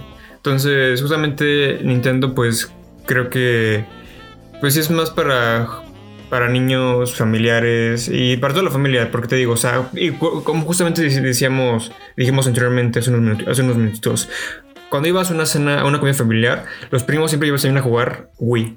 Entonces, Sí, eh, bueno, la verdad es que yo, desde que tengo uso de conciencia, me acuerdo estar jugando videojuegos de Nintendo. O sea, de verdad, no. Ahora sí que no recuerdo algún momento de mi vida donde los videojuegos no fueran parte de mi vida. Y este, por ejemplo, yo, yo recuerdo mucho Super Mario 64, que no sé si habrá sido el primero, es de los primeros juegos que recuerdo haber jugado. Super Mario 64 un juego de Shigeru Miyamoto, justamente. Eh, justamente en mi casa había un Nintendo 64 y había un PlayStation 2. También jugaba PlayStation 2, pero me gustaba mucho más los juegos de Nintendo. También me tenía un Game Boy donde jugaba juegos de Mario. Luego, eh, a los 7 años, pues, a mí también me regalaron un Wii. Super Mario Galaxy fue para mí un, un juego que jugué muchísimo. Tenía un Nintendo DS más adelante, un Nintendo DSi, o sea, eh, los juegos de Nintendo me acompañaron gran parte de mi vida, ¿no? Bueno, o sea, como, los- no sé, los primeros, no sé, los primeros 10, 12 años de mi vida fueron puro Nintendo. No, no tanto, los primeros 10 años de mi vida fueron puro Nintendo. Luis era un Nintendo Kid. Eh, puro Pokémon también fue, me gustaba mucho Pokémon. Este. Y por ejemplo, las, las- las primeras memorias también que tengo, por ejemplo, en la escuela. Bueno, me acuerdo cuando entré a la escuela donde, bueno, donde conocí a Jos Ah. Isaac, Oh, que cringe. estábamos en el mismo grupo, de hecho, Jos y yo. Y me acuerdo que justamente ese año salió Super Mario Galaxy 2. Y me acuerdo que de verdad era como la pelea, como entre. es- es- había como una tensión entre a ver quién se lo pasaba primero. Y me acuerdo que teníamos un amigo mutuo que era, se llama Pato, que, Ah, este, que de hecho él, eh, era como, no, es que Pato ya se lo pasó todo, güey". Sí, y güey. él tenía la guía y... No manches, o sea- güey. Es- que era, era, era todo un, mo- un mo- un momento, ¿no? O sea, la Sí. guía de Super Mario Galaxy 2 era como, güey, ya, ya te pasaste esto, Sí, o sí, sí. ya tienes los mundos. Ay. Sí, no, es que, o sea, no sé, al menos cuando estábamos más pequeños, justamente salía un juego de Mario o un juego de Nintendo y era como el, el evento, ¿no? Y todos se lo tenían que pasar primero. Eh, digo, hoy en día es muy diferente, ¿no? O sea, yo creo Sí. que, por ejemplo, el día que salga Breath of the Wild 2, también va a ser un evento con nosotros, pero lo vamos a experimentar de una forma muy diferente. Sí, el Ram se lo va a pasar primero porque él no duerme. Sí, el, el Rams, bueno, el Rams es otro boleto. Es otra cosa. Te queremos, Rams. Bueno, Sí, muchísimo. Pero ya después tuve una época, ya lo dije en el episodio de videojuegos, que renegué mucho a Nintendo. Como que mm, sí me llegó mucho que luego mi familia me decía, no, es que ¿por qué sigues jugando esas cosas? ¿no? Ya, dejé Nintendo a un lado y me empecé a meter más en otro tipo de juegos. Ya después vi que estaba Assassin's Creed, estaba Uncharted, estaba Batman Arkham Asylum. Y dije, oh, videojuegos para gente madura, esto es lo que es lo mío. Y bueno, eh, ya soy niño, eh, Lu- Luis a los nueve años, Luis a los nueve años diciendo, ya soy niño grande. No, sí, la neta es que sí, a los 11, 12 años empecé a jugar otro tipo de cosas porque sí me, sí me pegó mucho eso que me dijeron, ¿no? De que, ah, es que los videojuegos son para niños. Entonces, supongo que yo estaba buscando una forma de justificar mis gustos, buscando otro tipo de videojuegos. Y por muchos años, digo, eh, sin esos videojuegos, o sea, realmente, por más que me gustaban mucho los juegos de Nintendo, fue hasta que descubrí otro tipo de videojuegos que dije, eso es lo que quiero hacer el resto de mi vida. Pero, justamente, yo creo que fue hasta que salió el Nintendo Switch que regresé a Nintendo, ¿no? Y ya con una visión muy diferente de las cosas, ya en la carrera de diseño de videojuegos, que es cuando me di cuenta, güey, Nintendo es... O sea, para mí jugar un juego de Nintendo, o al menos de los principales, de los más famosos, es una masterclass. O sea, de verdad, jugar un juego de Nintendo es... La gente de ahí, los desarrolladores principalmente, que eso es un tema que después vamos a tocar, saben muy bien lo que están haciendo. O sea, de verdad, los juegos, el, eh, por ejemplo, el diseño de niveles, de nuevo, por más que casi siempre repiten la misma fórmula, funciona y funciona muy bien. Y de verdad tú juegas un juego de Mario. Y por ejemplo, bueno, yendo a los comentarios que nos fueron dejando sobre Nintendo, que estuvimos preguntando en Instagram, Sí. un comentario que surgió es que son muy repetitivos, ¿no? Y eso es algo que dicen muchas personas. O sea, es cierto que dicen, ah, es que todos los Mario son lo mismo. No. O sea, bueno, para mí no. O sea, sí, son, sí se parecen mucho. Y entre más juegas, dices, ah, sí, es un poco lo mismo. Pero a la vez, ya, o sea, bueno, al menos como diseñador de juegos, algo que puedo decir es que te das cuenta de que realmente cada nivel de Mario te meten ideas, ideas, ideas y mecánicas y el escenario cambia. Y de verdad hay veces que un nivel, un solo nivel de Mario, tú lo ves y dices, esto podría ser un videojuego completo. Si esto fuera un desarrollador menor, se conformarían con que expandir ese nivel a que fuera un juego completo. Pero Nintendo no hace eso. De verdad que hay nivel, o sea, te meten nivel tras nivel, tras nivel, tras nivel, tras nivel, con ideas completamente nuevas, ideas completamente diferentes que podrían ser juegos enteros. Y de nuevo, son niveles en un juego de Super Mario. Y vienen haciendo juegos de Super Mario 35 años, más de 35 años. Sí. Y no sé, Pero- o sea, me pongo a pensar y no sé. Creo que no funcionaría Mario en la parte del cine, ¿no? Porque siento que si fueran como películas de Mario, Bueno, ya, ya hay una. Ya hay una. Bueno, va a sí. haber otra, va a haber una. Bueno, va a haber otra. pero siento que como que la franquicia de Mario no funcionaría, siento que en cine, porque siento que la gente se cansaría mucho, ¿eh? Ah, pero en video, siento que en videojuegos no pasa así. Además, En que sí, ser una de las- siento que ah, es no. lo mismo, vaya, los juegos de Mario. En sí, no la jugabilidad es la misma porque digo, o sea, es bueno, al menos, al menos en los Parallax, dos, en los Parallax, vaya, este es avanzar, retroceder y saltar, ¿no? no es, bueno, es Sí. repetiendo aquí. Sí, A o eso, sea, yo- eso yo- a eso yo quiero sí, a eso, perdón, eso yo, o sea, yo, yo diría que al menos en eso la jugabilidad no es repetitiva en la jugabilidad, nada Sí, más. es que, bueno, es que justamente, bueno, es un tema un poco más técnico y más clavado. Pero sí, la jugabilidad es prácticamente la misma desde que salió Super Mario Bros. en 1985. Pero just- eh, yo creo que lo que mejor hace en los juegos de Super Mario es una cuestión que es, el diseño de niveles. sí. Porque de verdad no es posible. A mí, a mí me sigue rompiendo. Hace poco estuve en preparación para este episodio. Y porque, bueno, que hace poco salió Super Mario 3D World. Que es un juego que, sa- Fury. que salió en Wii U. Pero por fin salió en Nintendo Switch. Tenía muchas ganas de jugarlo desde, desde hace mucho tiempo. Y por fin lo pude jugar. Y de verdad, a mí me, me rompe la cabeza. De que es como, güey. O sea, y supongo que también uno, uno lo aprecia más cuando ya, ya trabaja haciendo videojuegos.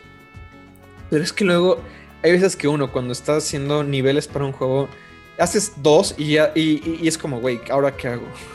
Y Nintendo tiene niveles y niveles y niveles y niveles y niveles y nunca se repiten. O sea, a menos de que sean ya niveles que son específicamente repeticiones, pero más difíciles. Pero eso es como intencionadamente. Hasta eso son. El resto de los niveles son diferentes. Y es algo diferente, es algo diferente, es algo diferente, es algo diferente. Y uno, de verdad, o sea, yo- a mí me sorprende. Y yo los, yo los admiro muchísimo. Y, y- y estuve jugando Super Mario 3D World y Super Mario 3D Land, que son dos juegos distintos.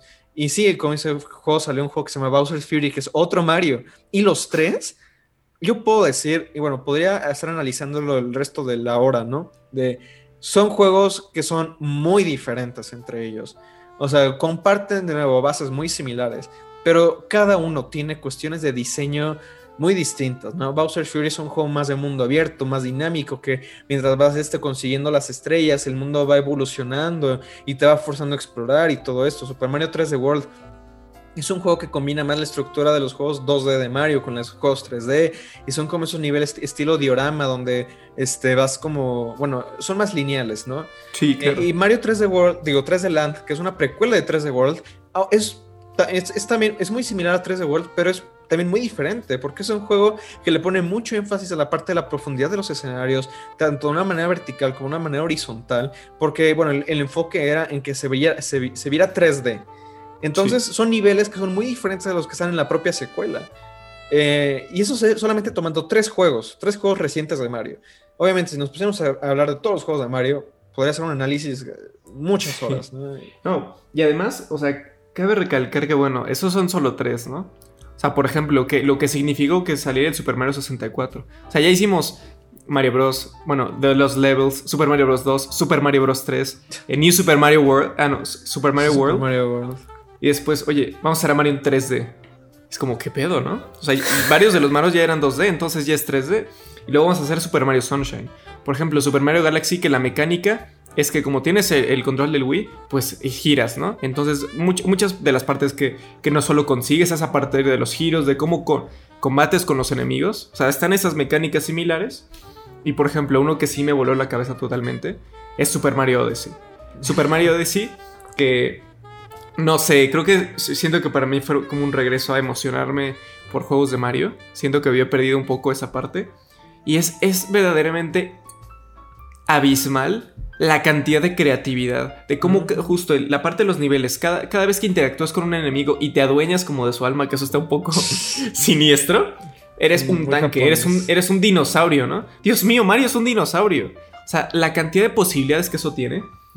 Y, y hemos de decirlo, ¿no? Y, y lo comentaba con Luis y, ya, y ya había escuchado bastante. Que en los noventas se le preguntó a los niños, ¿a quién prefieres? ¿A Mickey Mouse o a Mario? Y los niños dijeron Mario, ¿no?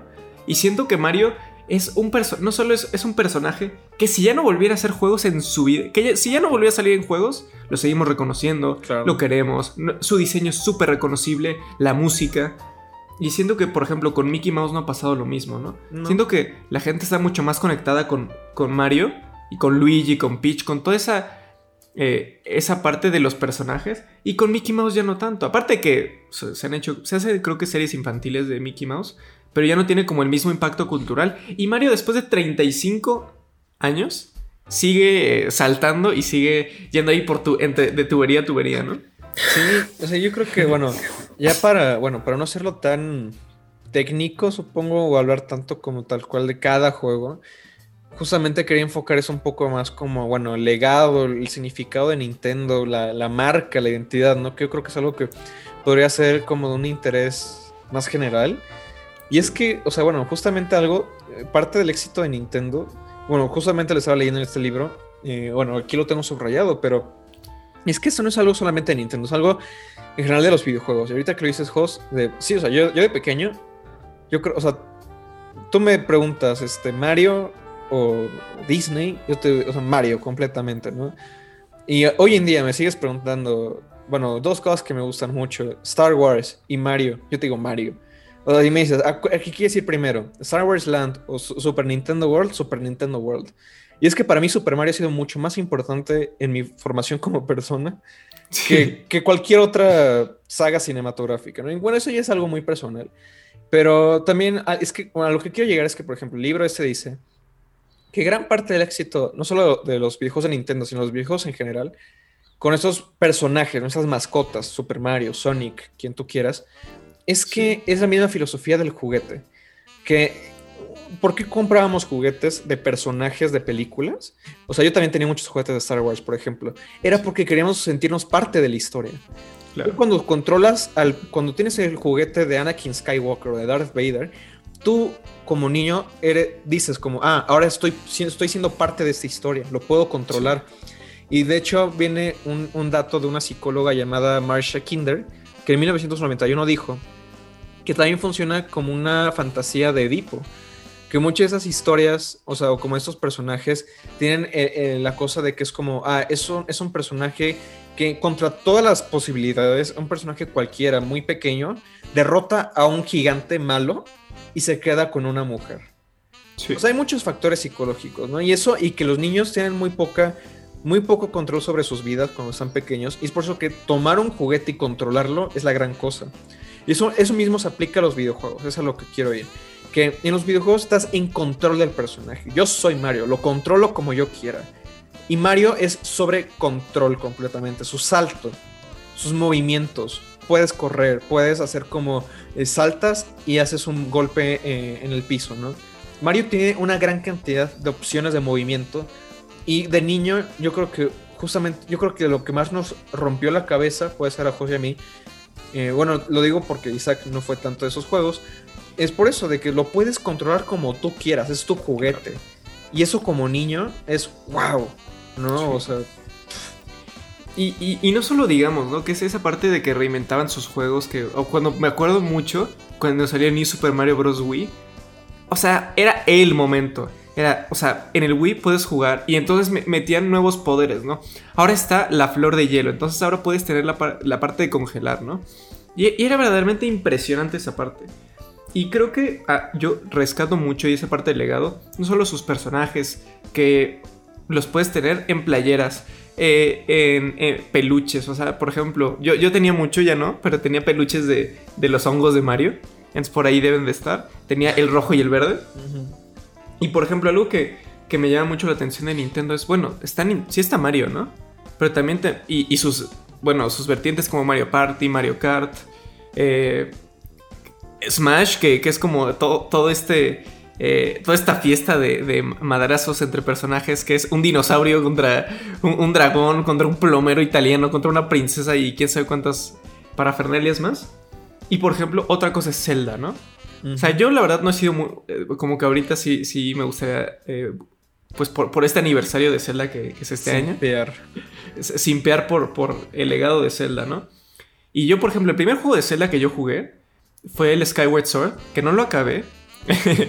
pero no sé, me, llama mucho la atención la parte de los controles, ¿no? Porque fue muy famoso el que agarras el Wii Remote, creo que es, y entonces es la espada, ¿no? Y entonces estás luchando contra eso. Y esa parte justo de innovación eh, me llama mucho la atención y creo que donde Nintendo me llegó mucho recientemente es con 3 de marzo del 2017 que lo jugué después, que es The Legend of Zelda Breath of the Wild. Para mí Breath of the Wild no solo es una clase magistral, yo creo que de, objetivos, de historia, diseño de personajes, yo creo que es un, es un juego que a mí me marcó mucho y me, me marca mucho por la curva de habilidad. El tutorial a mí me hicieron, me mataron muchísimas veces. O sea, revive Link, está en calzones y tienes como una vara y te tienes que andar eh, eh, buscando comida, ¿no? A mí me hicieron basura. Entonces era poco a poco que yo tenía que aprender no solo a ser paciente, controlar la frustración de que cuánto me mataran, tendría que la parte de exploración que es muy importante y que poco a poco me fui convirtiendo en un héroe. O sea, creo que jamás he tenido una experiencia tan satisfactoria y tan bella y yo creo que jamás un videojuego me ha marcado tanto como el final de Breath of the Wild. El poder rescatar a Zelda y que te digan que eres el héroe de Hyrule. Puta madre, o sea, creo que jamás me había sentido tan poderoso, ¿no? O sea, es que es verdaderamente impresionante, ¿no? Y sí, podemos ver que, que tiene le- la, la influencia de Ghibli, ¿no? Que también es otra, es un total acierto, ¿no? Ningún, ningún juego, o bueno, más bien, los clones sí se ven como Breath of the Wild, pero como Genshin Impact y esas cosas. Y el nuevo de Pokémon. Pero justo, o sea, verdaderamente es impresionante cómo, cómo Nintendo logró reinventar Zelda, ¿no? Después de tantos claro. juegos. Es que, bueno, mencionas muchas cosas, ¿no? Primero que nada, la parte de los diseños, que bueno, fue- fueron varios, varios de los comentarios que nos dejaron, eh, tenían que ver con eso, ¿no? Decían, no es que las animaciones están bonitas, nos decían, es que los diseños de los personajes son muy, muy buenos, ¿no? O que todo tiene sonidito, eso también me gustó mucho. Eh, es que sí, o sea, es que Nintendo es muy atractivo visualmente. Eh, es todo, de nuevo, muy cute, muy bonito. Tienes a Kirby, ¿no? Kirby es una bolita rosa, Ah, súper tierna. sí. Tienes Los sea, Pokémon. los Pokémones, bueno, hay algunos más feos que otros, pero sí. Sí. O sea, de nuevo, es como una estética muy japonesa, ¿no? Que sin ser manga o sin ser anime, claramente se nota, es que esto es japonés, ¿no? Sí, claro. También Breath of the Wild, que dices, toma mucha influencia del cine animado japonés de Ghibli. Tienes este, y bueno, Wind Waker, que también fue un juego que salió hace casi 20 años, que también es muy bonito. O sea, los juegos de Nintendo es eso, tienen una. Tú ves un juego de Nintendo y dices, es que es, es de Nintendo. ¿No? Es- o sea, tienen. Creo que con esto podemos pasar al tema de los, de los que más quería abordar, ¿no? Que es la marca de Nintendo. Que ahorita estoy diciendo mucho. Nintendo, yo creo que piensas en Nintendo y piensas en reinvención, piensas en innovación, piensas en algo familiar, algo bonito, algo... Tienen un sello muy identificable. Sí. Y, y que curiosamente nunca, nunca fueron como a veces, en ciertas épocas, la gente a veces un poco conservadores, ¿no? Sí. Creo que a mí me llama sí. la atención la parte. Creo que fue en el documental cuando estaba el PlayStation que ya se empezaron a usar, bueno, discos para tener juegos y seguían con cartuchos, ¿no? Sí, O la y- parte de que Nintendo controlaba mucho lo- los third party, eh, los desarrolladores de que no eran que no pertenecían en sí a Nintendo, por ejemplo. Sí, es que bueno, eh, hay muchas razones de por qué es así, ¿no? Eh, hay dos razones principales. Primero que nada, Hiroshi Yamauchi, que fue el presidente de Nintendo como hasta el 2002, 2003 aproximadamente, él era muy infame por gobernar con mano de hierro. O sea, dicen que era prácticamente un dictador ese güey y todo se tenía que hacer como él lo decía. Que eso fue, le llevó a Nintendo a, a ser muy exitoso en muchas cosas y también a, tron- a casi, no sé, justamente en la, en la época finales de los 90, comienzos de los 2000, no les fue muy bien. Y es que Nintendo justamente, bueno, como ha pasado con otras compañías de videojuegos, estaban tan en la cima que decían, es que las cosas tienen que hacer como nosotros digamos. Y se volvían como muy ciegos a los cambios que estaban ocurriendo en la industria de los videojuegos. Y la industria de los videojuegos, si no cambias con los tiempos, te mueres, así de fácil. ¿No? O si simplemente le desatinas a algo y bye. Como le pasó a Sega, que el Dreamcast fue el caso contrario. La última consola de Sega, que fue el Dreamcast, estaba tan adelantada a su época que tronó. Porque todavía el Dreamcast ya tenía conexión a internet cuando el, el juego online todavía no era, no era, no estaba en el vocabulario de nadie. Sí. Pero bueno, es otro tema para otro día. Eh, pero sí, Nintendo, bueno, eso y porque justamente lo que comentábamos al comienzo del crash de los videojuegos del 83 fue porque había muy, poca, muy poco control de calidad en los videojuegos que se hacían. Y Nintendo, para evitar eso, dijeron, vamos a controlar exactamente todo lo que entra a Nintendo y todo lo que sale de Nintendo, porque no nos podemos dar el lujo de sacar un juego malo.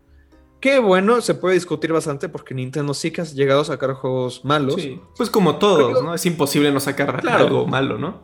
Sí, yo creo que es imposible no, que- no regarle en algo, pero yo creo que por lo general el sello de Nintendo para mí sí, es, sí significa algo. O sea, de nuevo, yo veo un videojuego de Nintendo y por más que diga, bueno, puede ser peor o puede ser mejor, yo sé que me la voy a pasar bien. O sea, no sé, yo veo un Mario Kart y digo, me, voy a divertir. Veo un Mario Party, me voy a divertir. Veo un juego de Mario y digo, puede ser que sea igual que los otros 57 Marios, pero me, voy a, lo voy a pasar bien, me, voy a divertir. Y es que Nintendo, de nuevo, tiene un sello que se ha, se ha vuelto muy específico, muy famoso. Eh, y, y pues sí, eh, de nuevo, ese sello, ese control ha llevado cosas buenas y ha llevado cosas malas, ¿no? Ya después de Yamauchi vendría eh, el otro director de Nintendo, que es muy querido por la comunidad de videojuegos, que es Satoru Iwata.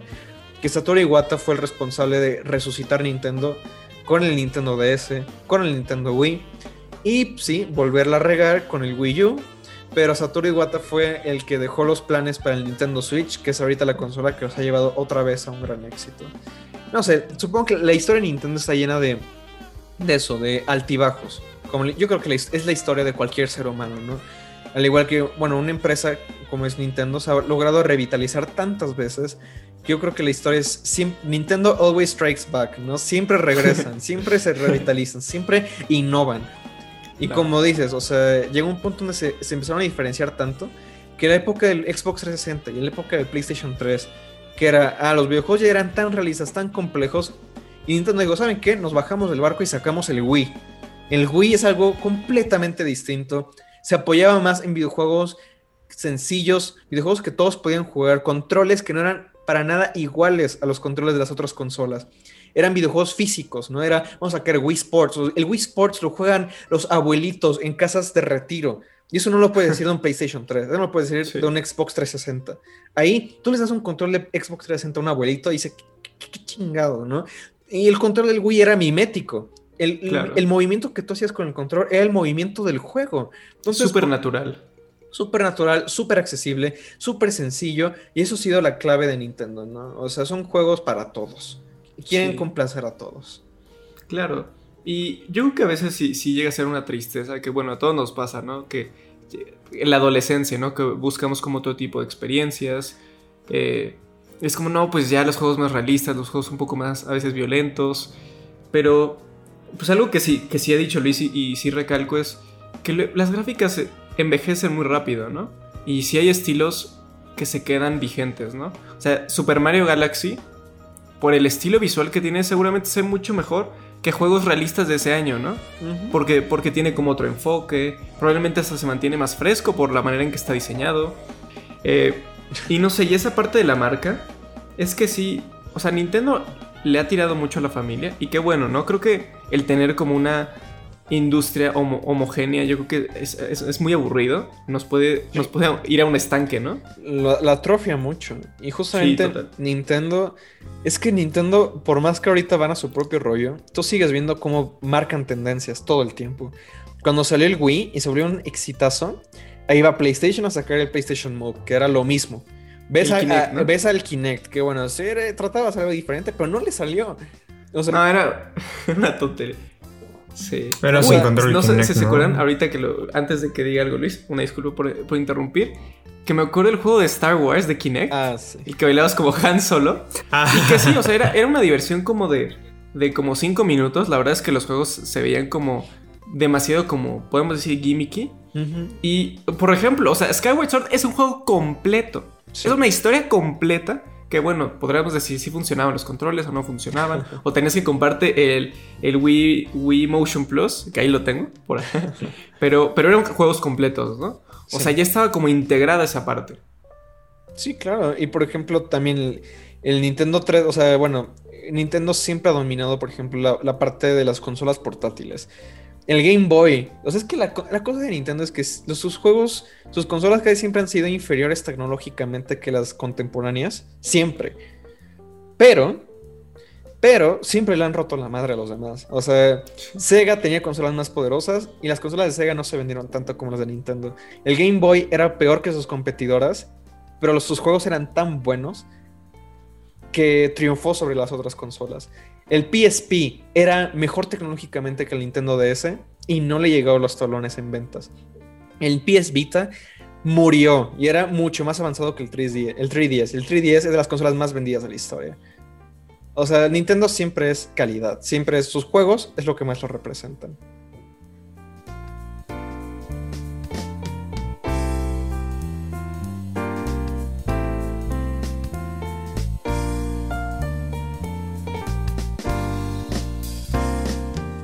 Pues sí, como decía Isaac, eh, las consolas de Nintendo han sido las más vendidas, las más populares de toda la historia.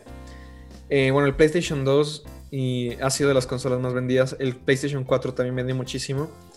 Pero es que el Wii, el Nintendo DS, el 3DS han sido. Creo que el Wii sigue siendo la consola más vendida de la historia.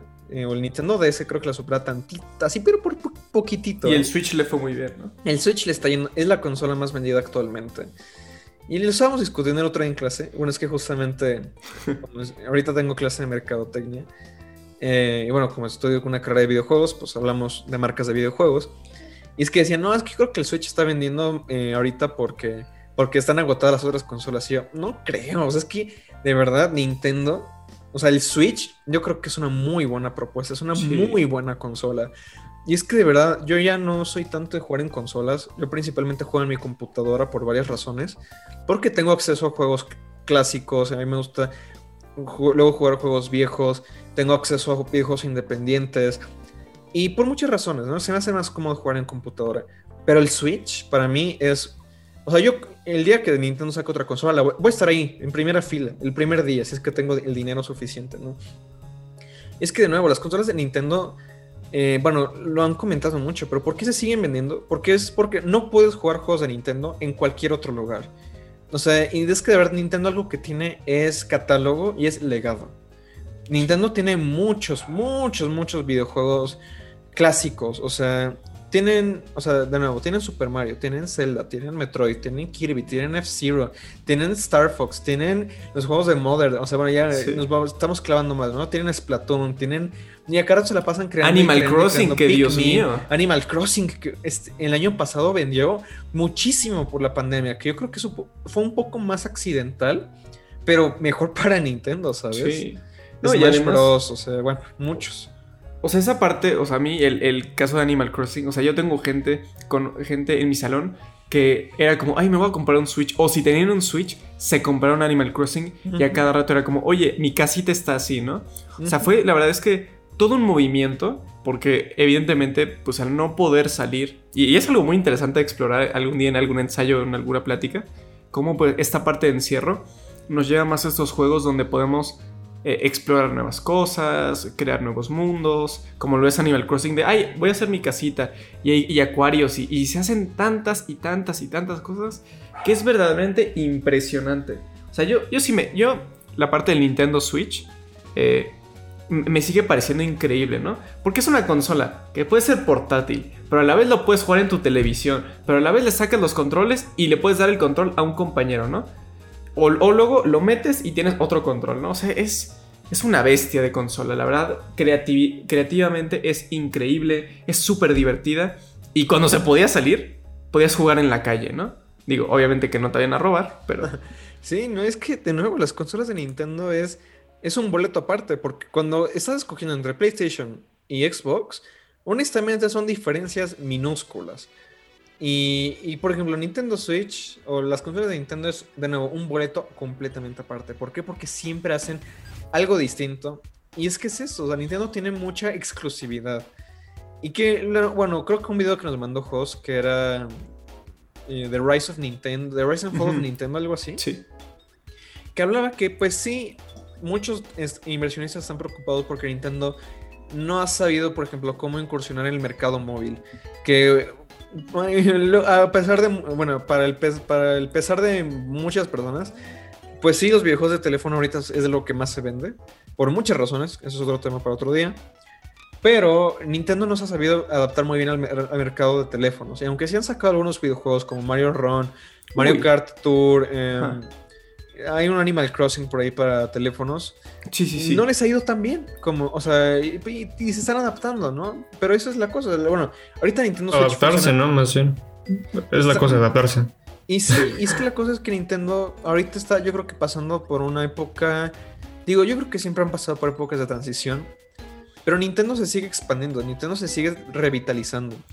Porque, por ejemplo, otra cosa es el Super Nintendo World, ¿no? Ujú.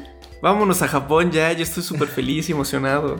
Que, para quienes no sepan, Super Nintendo World es, una, es un parque temático que acaban de abrir en Japón el mes pasado. Y se está buscando, se lo están construyendo también en Florida y en Orlando. En Orlando y en Hollywood. este.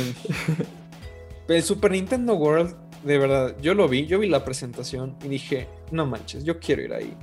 Y es que de nuevo, eh, eh, Nintendo le sigue llegando a las nuevas generaciones, creo yo. Y también algo que tienen es que ya la audiencia que creció con los juegos de Nintendo siguen jugando juegos de Nintendo. O bueno, varios eh, seguimos jugando juegos de Nintendo. O sea, para mí, digo, otra, otra respuesta que obtuvimos, o varias respuestas que obtuvimos, también tenían que ver con la nostalgia, con que son juegos clásicos. Y por ejemplo, o sea, yo, yo toda mi vida he estado jugando juegos de Nintendo. Llevo 21 años jugando videojuegos de Nintendo. O bueno, un poquito menos, ¿no? Porque Sí, no- así. ah, Luis andaba pasándose el Super Mario World cuando tenía Eh, un año. Ajá, 15, en a- el- 15 en el años, ¿no? en Yo, yo diría que de 15 mi madre. años. Yo diría que 15 14 años es lo apropiado. Pero yo sigo Sí. jugando videojuegos de Nintendo. Y si algún día tengo un hijo, probablemente le voy a poner a jugar juegos de Nintendo. Le voy a comprar consolas de Nintendo. Y es que para mí ir a Super Nintendo World sería un, una inundación de sentimientos. Porque para mí, para mí no sé, para mí son sentimientos muy fuertes pensar en Nintendo. O sea, yo, yo me emociono mucho cada que veo un tráiler de un juego de Nintendo. O sea, de verdad que los, se, los he, se los he comentado a Jos, no sé por qué iba a decir a Shigeru. A Jos, Es que son a- amigos, son amigos. Se lo, Lo tiene, a lo, tiene, lo tiene ahí en su Lo WhatsApp. tengo en WhatsApp a Shigeru Miyamoto, no. Se lo iba a comentar a Jos y a Ramón. Se lo comenté a Jos y a Ramón de que yo he llorado. Yo he llorado viendo trailers de juegos de Nintendo. Yo llego al final de un juego de Super Mario y me, emo- emociono muchísimo. O sea, para mí son, son muchas emociones. O sea, de, nostalgia y de que hasta la fecha me siguen gustando sus juegos. Y de verdad estoy tan emocionado de ir a Super Nintendo World, ¿no? Porque nuevo, yo creo que sí, eso tiene una audiencia muy fuerte en los jóvenes. Pero no, también a gente que creció con esos juegos, gente como yo, que, o sea, crecimos con estos juegos y nos siguen gustando, ¿no? Claro. Sí, o sea, a mí de lo que dice Luis creo que me, me gustaría rescatar varias cosas. Que aunque probablemente Nintendo no, no haya sido la cosa más fuerte en los juegos móviles. O sea, por ejemplo, yo me acuerdo cuando salió Pokémon Go, Dios mío, la tendencia que fue. Yo creo que cuando Nintendo se ha metido un poco, ha habido tendencia. Me acuerdo mucho cuando salió Super Mario Run y en el salón en la prepa todo el mundo estaba con su teléfono jugando Mario. Hmm. Porque siguen siendo juegos que, que les llaman la atención, Sí. que se ven distintos, que verdaderamente es que que, son fáciles de jugar. Sí, y tienen Porque, una por calidad. ejemplo, bueno, rapidísimo, interrup- Sí. una, una interrupción rápida.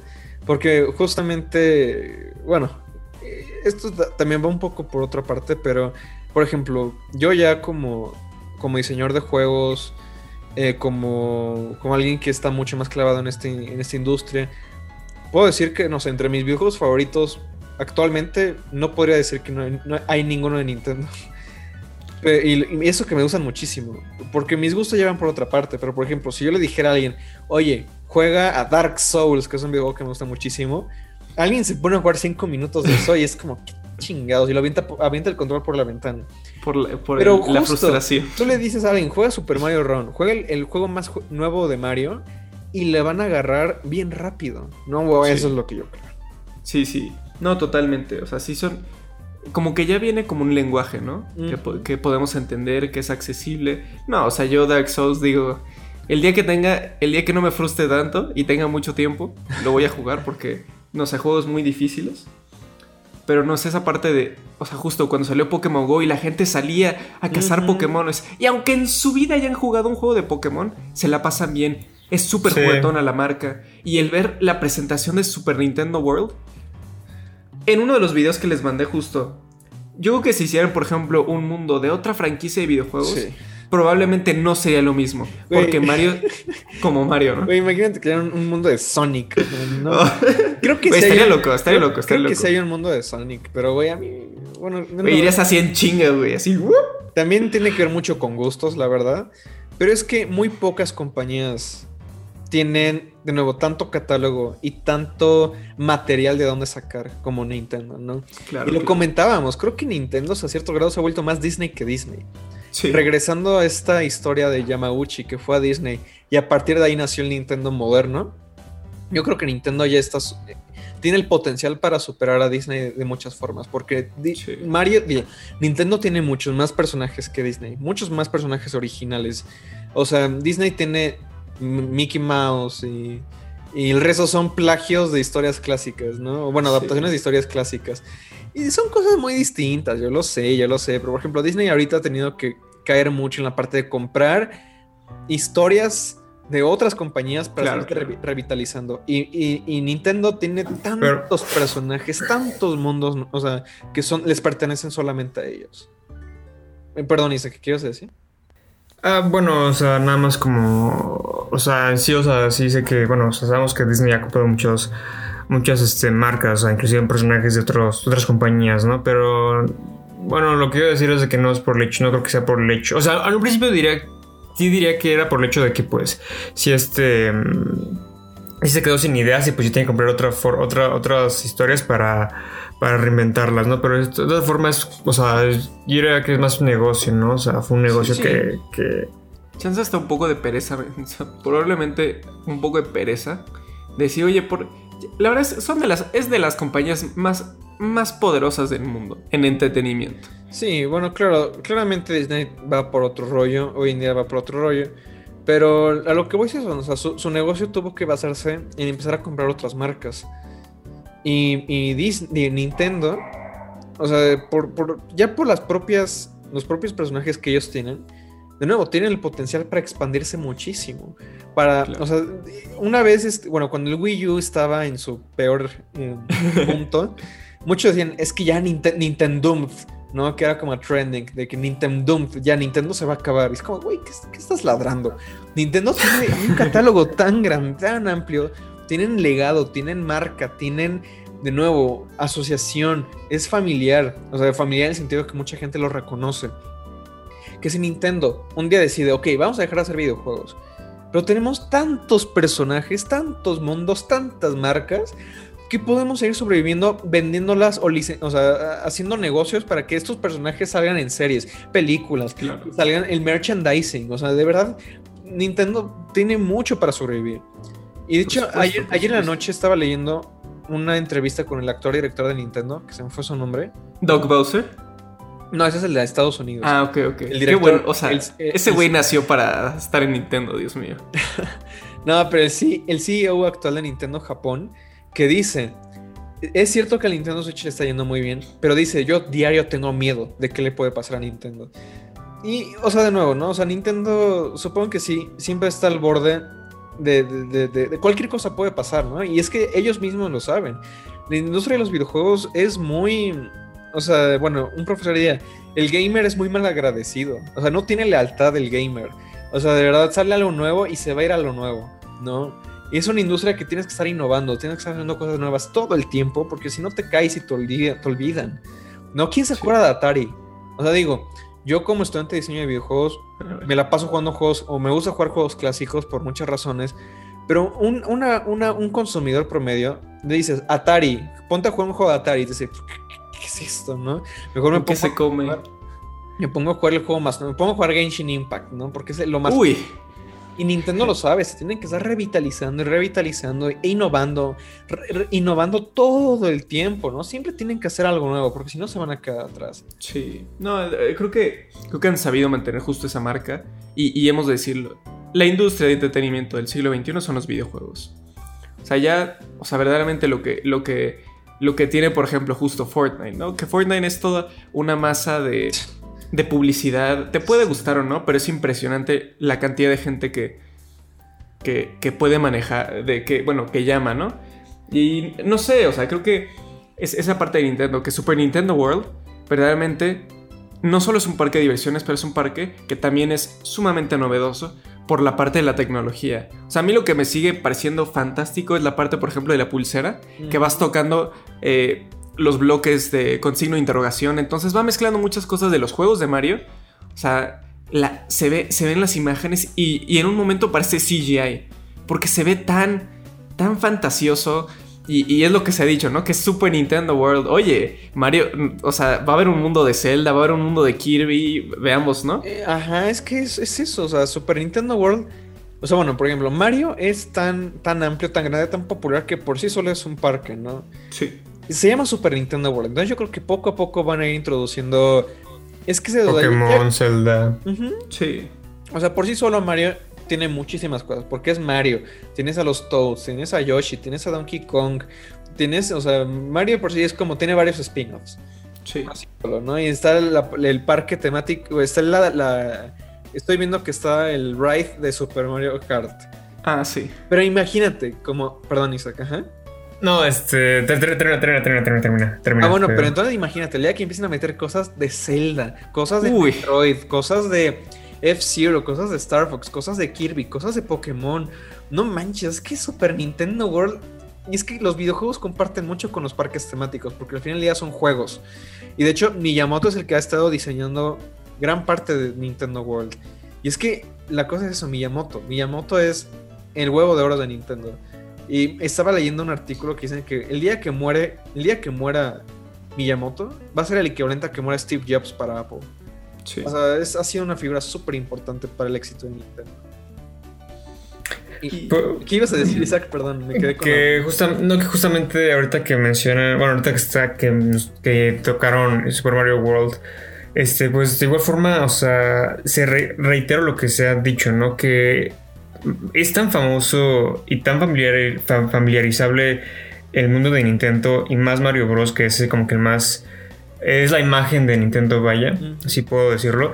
Y justamente en México, eh, cuando estaba antes de que Six Flags fuera Six Flags, era Reino Aventura, y justamente tuvieron un castillo de Mario Bros. O sea, justamente había un. Bueno, que. ¿En serio? Sí, o sea, buscas, oh, en, Reino, buscas en Reino Aventura y justamente había como un, una zona temática, vaya, de justamente Mario Bros. Y ahí justamente había este el, el, castillo el castillo que hoy conocemos como la castillo de Banje y eso castillo de terror en Six Flags era justamente eso el castillo de oh, Mario Bros no manches no qué increíble eso.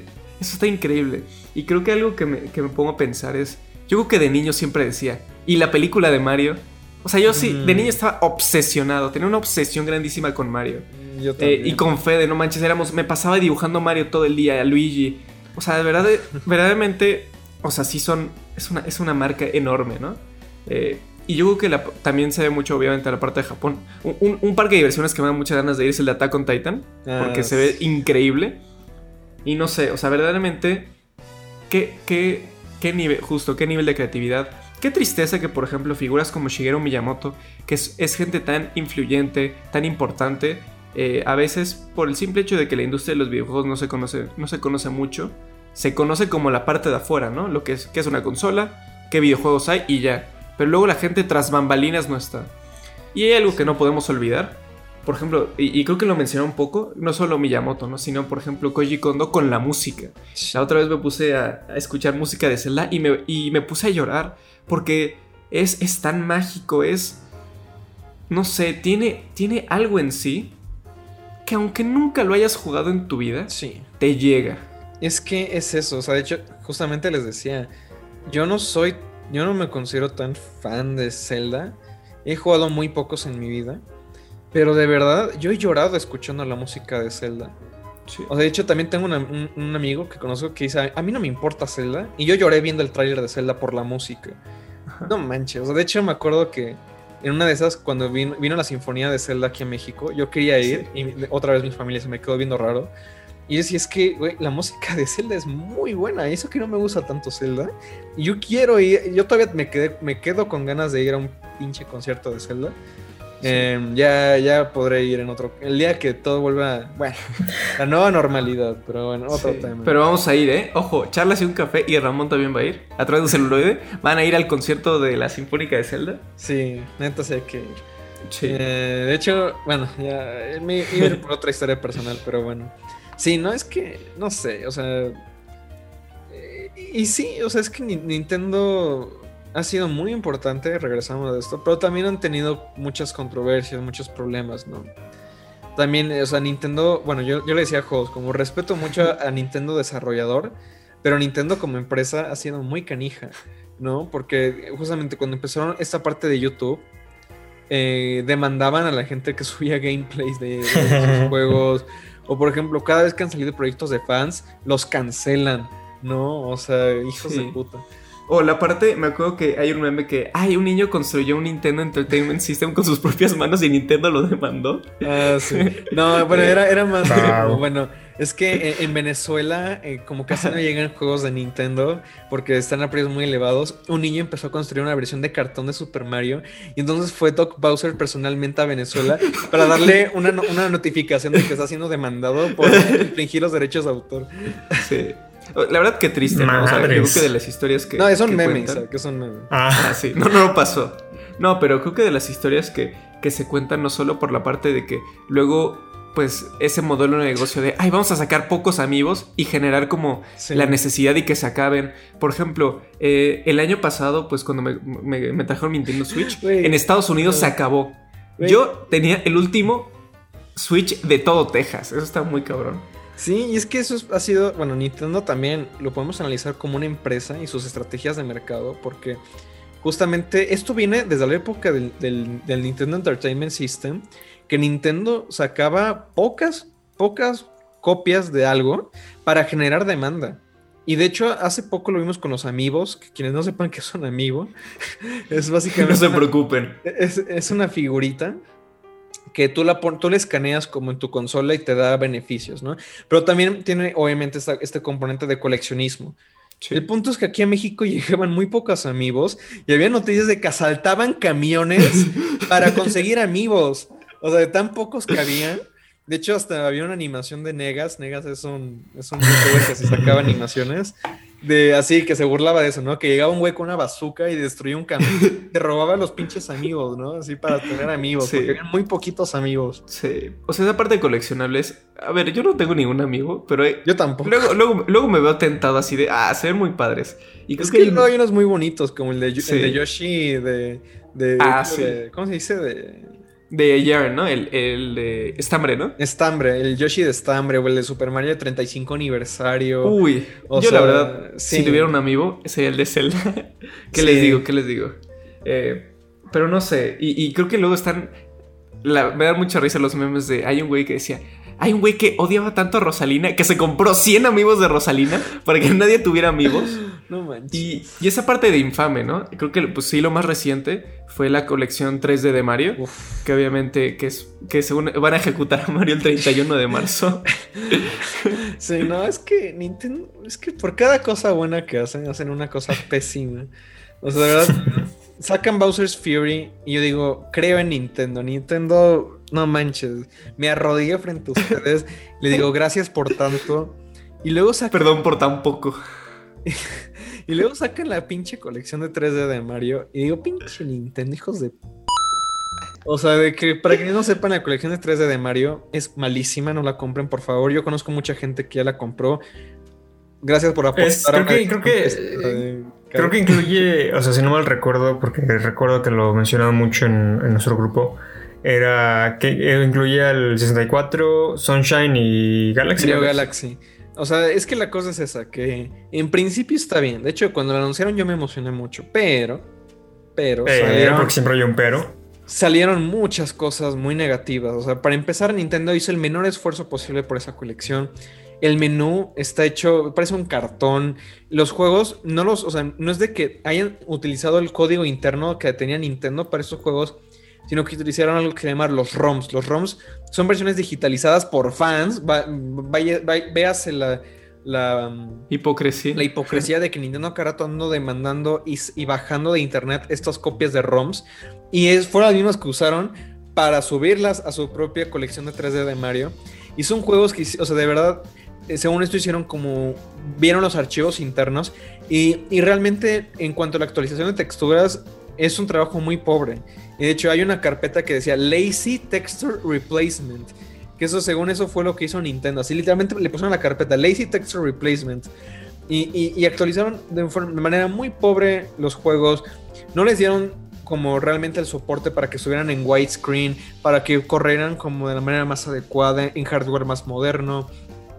Y tú ves, perdón por los perros, tú ves colecciones de otros juegos, de otras franquicias y tienen muchas más cosas. Tienen comentarios de director, tienen así como datos curiosos, como fotografías viejas, tienen eh, los sound, o sea, tienen un montón de muchísimas cosas. Y lo de Mario rompe el corazón y rompe el corazón para gente que nos gusta mucho esta franquicia. Que, pum, copy paste y lo sacamos a precio completo. Y encima de eso, mira, todavía si lo hubieran hecho así, dije, ya, bueno, ya, pinche Nintendo, ya, ya lo que sigue. Pero lo más cabrón es que el 31 de marzo de este, de del presente año lo van a sacar. Ya no vas a poder comprar la colección. La van a retirar de las tiendas. Y es que es una estupidez completamente. Porque es como, ¿cómo es un producto que según ustedes lo están sacando para celebrar la historia de Mario?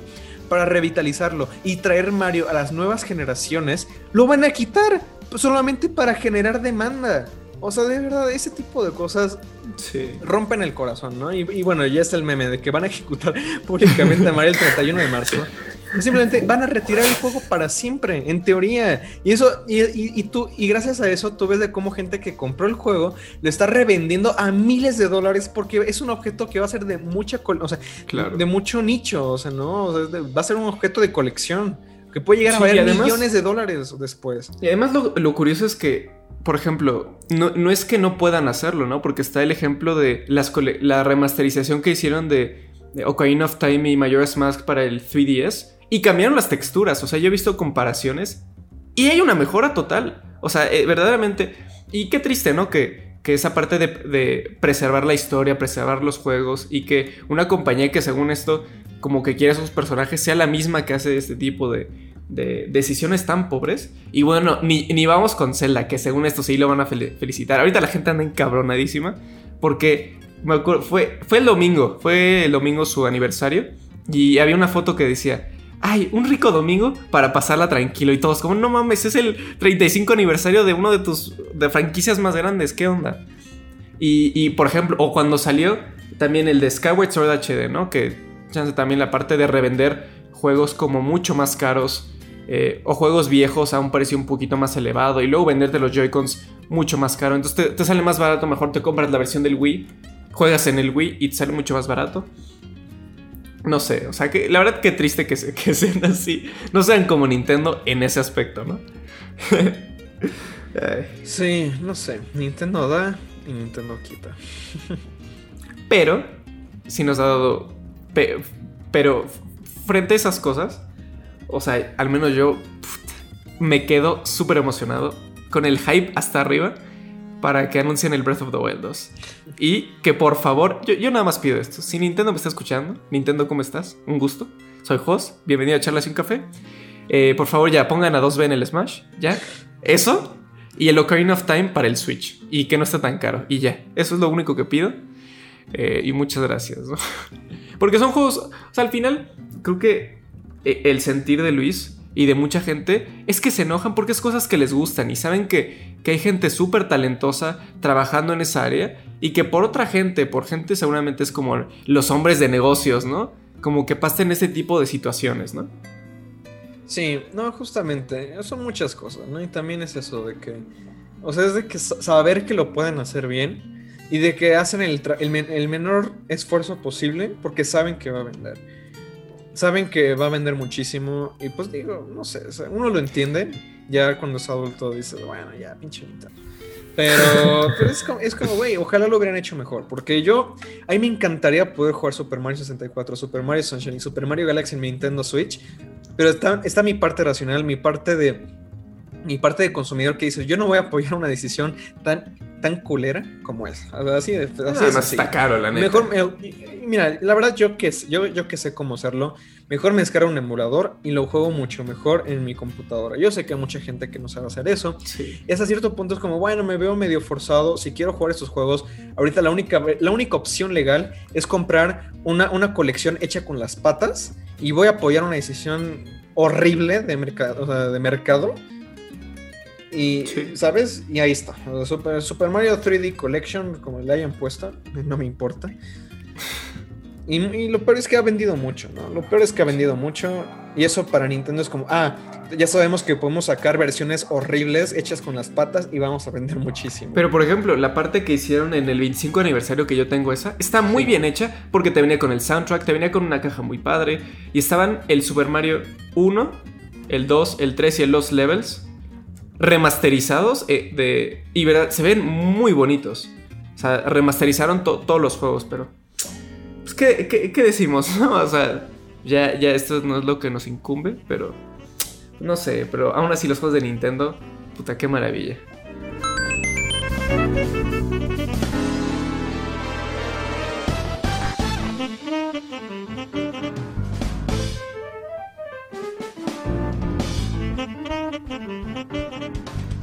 Pues muy bien, eh, nuestros queridos escuchas, llegamos más o menos al final del episodio. Eh, la verdad es que, por ejemplo, yo me quedo con ganas de hablar de ciertos temas. No sé, como que estuve preparando en mi cabeza mucho este episodio durante esta semana. Y digo, al final del día, esas conversaciones siempre son un poco de ver qué sale, que, os digo, van evolucionando, son, son cosas naturales, ¿no? Se van, se van dando. Claro. Y pues, pero yo creo que tocamos bastante bien varios de los temas que habíamos estado conversando, ¿no? Como previamente. Porque bueno, siempre nos gusta, antes de hacer el episodio, platicar un poco sobre el tema. Y pues eso, ¿no? Estuvimos platicando la historia de Nintendo, sobre sus juegos, por qué nos gustan, sobre la marca, ¿no? Por qué es tan, tan reconocible, el impacto que han tenido el futuro de Nintendo. Y pues no sé, o sea, digo, al final del día, digo, llevamos hablando más o menos casi dos horas, pero la neta es que, digo, cada uno de los subtemas que tocamos podría ser su propia serie de podcasts, casi, casi, ¿no? Sí. Podría haber un podcast entero sobre los juegos de Mario, un podcast sobre los juegos de Zelda, un podcast sobre la historia de Nintendo, que estaría muy interesante, pero... Un podcast de Breath of the... episodio de Breath of the Wild, Wink Wink, que ojalá algún día sea. Chance. pero bueno, eh, ahora sí que... Pues, ¿qué, qué, van concluyendo, mis queridos amigos? Me gustaría empezar con Isaac, porque como casi no, no has hablado. Me gustaría escuchar tu hermosa voz. Oh, es que, es que te digo, o sea, no, o sea, les digo, o sea, la influencia, o sea, a mí que me han influenciado muchos videojuegos, pues la verdad no, el mundo de los videojuegos no me ha influenciado bastante. Entonces, pues, mm, diré que cada quien, ¿no? O sea, bueno, o sea, en, el sentido de que cómo se, cómo se desarrolla o se ambienta en ese mundo, pues, diré cada quien. Eh, creo que Creo que en sí Mario, bueno Mario, eh, Nintendo en sí, vaya, ha sido, ha sido una de las, si puedo decir, empresas, vaya, sí. eh, que más ha, ha industrializado mucho el mundo del videojuego y como, y como dicen, ha tenido sus bajas y ha tenido sus, sus bajas y sus altas, ¿no? O sea, ahora sí que todo lo que sube tiene que bajar en algún momento y viceversa. Entonces, mm, diría que, para concluir, que Mario, bueno, intento, es que no sé, confundo a veces Mario, bueno, eh, ya por el hecho de tener este, mezclar a Mario y Nintendo, vaya, es como que lo mismo, ¿no?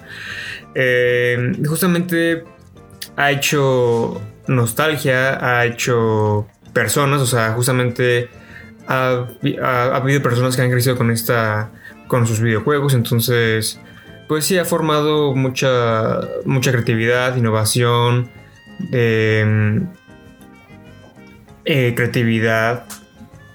No sé, o sea, no sé No sé, es que no sé, quizás el día de mañana un, haya una persona que innove mucho en la narrativa, ya sea cuestión cinematográfica o de videojuegos, y su influencia, y su influencia sido Nintendo, güey. Entonces, pues de igual forma Nintendo pues influencia mucha, a muchos creativos, a muchos narradores, a muchos contadores, a, contadores, ¿eh? a muchos este, creadores de historias. Entonces, es influencial Nintendo, o sea, pues muy influyente. Sí, claro, y de hecho justo una de las cosas que nos decían, ¿no? en los comentarios de Instagram era justamente la parte de eh, la, importancia que han tenido en la cultura pop, ¿no? Y con esto me remite a lo que decía Jos, ¿no? De Mickey Mouse, que mucha, más gente en los 90 conocía a, a, Mario Bros. que Mickey Mouse, que eso está súper loco. Y pues que, o sea, de nuevo, como, como también dijo Jos, ¿quién no, quién no ubica la, la cancioncita de Mario? ¿Quién no...? ¿Sabes? son iconos, se han vuelto muy importantes. Eh, host, bueno, yo sé que tú tienes más que decir. Eh, eh, me voy a echar tres horas, como, como usualmente hago las conclusiones. O sea, al final creo que eh, sí Nintendo ha sido parte de mi vida. Ha sido juego que, he jugado, que me han influenciado, que me ha pasado la horas de diversión. Creo que sí fue para parte como desde los 14 hasta los 19, 20 años que me había desconectado mucho de la marca de Nintendo. Y fue justo cuando me compré mi... Bueno, desde que empezó creo que la cuarentena y me empecé a interesar un poco más por los videojuegos ya de una manera como más seria, diría yo. O sea, creo que el, simple hecho de tener a Luis como amigo, pues esas pláticas que hemos tenido han surgido como cosas, cosas que, he jugado, que me ha recomendado. Eh, la verdad para mí la, parte de los videojuegos sí me ha influenciado mucho eh, de manera creativa. Luego menciono en clase y siento que me ven como con cara de loco y que menciono lo mismo siempre. Eh, y yo la verdad es que lo, he pensado, que aunque no estudio videojuegos, algún día, si tuviera la oportunidad, trabajaría ya en, un, en el diseño, bueno, el desarrollo de un videojuego. Creo que sería, tiene posibilidades creativas enormes. Y pues, pues Guillermo del Toro que quedará con este con Kojima, con Kojima, sus proyectos, bueno, es otro tema para otro día. Sí. De hecho, podrían hacer un podcast así como de Guillermo del Toro y Kojima. No, o Guillermo del Toro, ese ¿eh? puede ser un muy buen tema de sí. de Tarantino. eh, sí. Pongan en los comentarios si quieren que hablemos de Guillermo del Toro. ojalá que, estén ahí porque pues sí es una figura de México muy importante. Pero no sé, o sea, yo creo que el, para mí el Nintendo Switch, el tenerlo, fue un regreso a forma. Y yo creo que para mí, yo lo voy a decir, es yo creo que mi segundo videojuego favorito. Mi primer videojuego sigue siendo Nier Automata Yoko Taro. Y mi segundo videojuego es Legend of Zelda Breath of the Wild porque para mí fue toda una experiencia.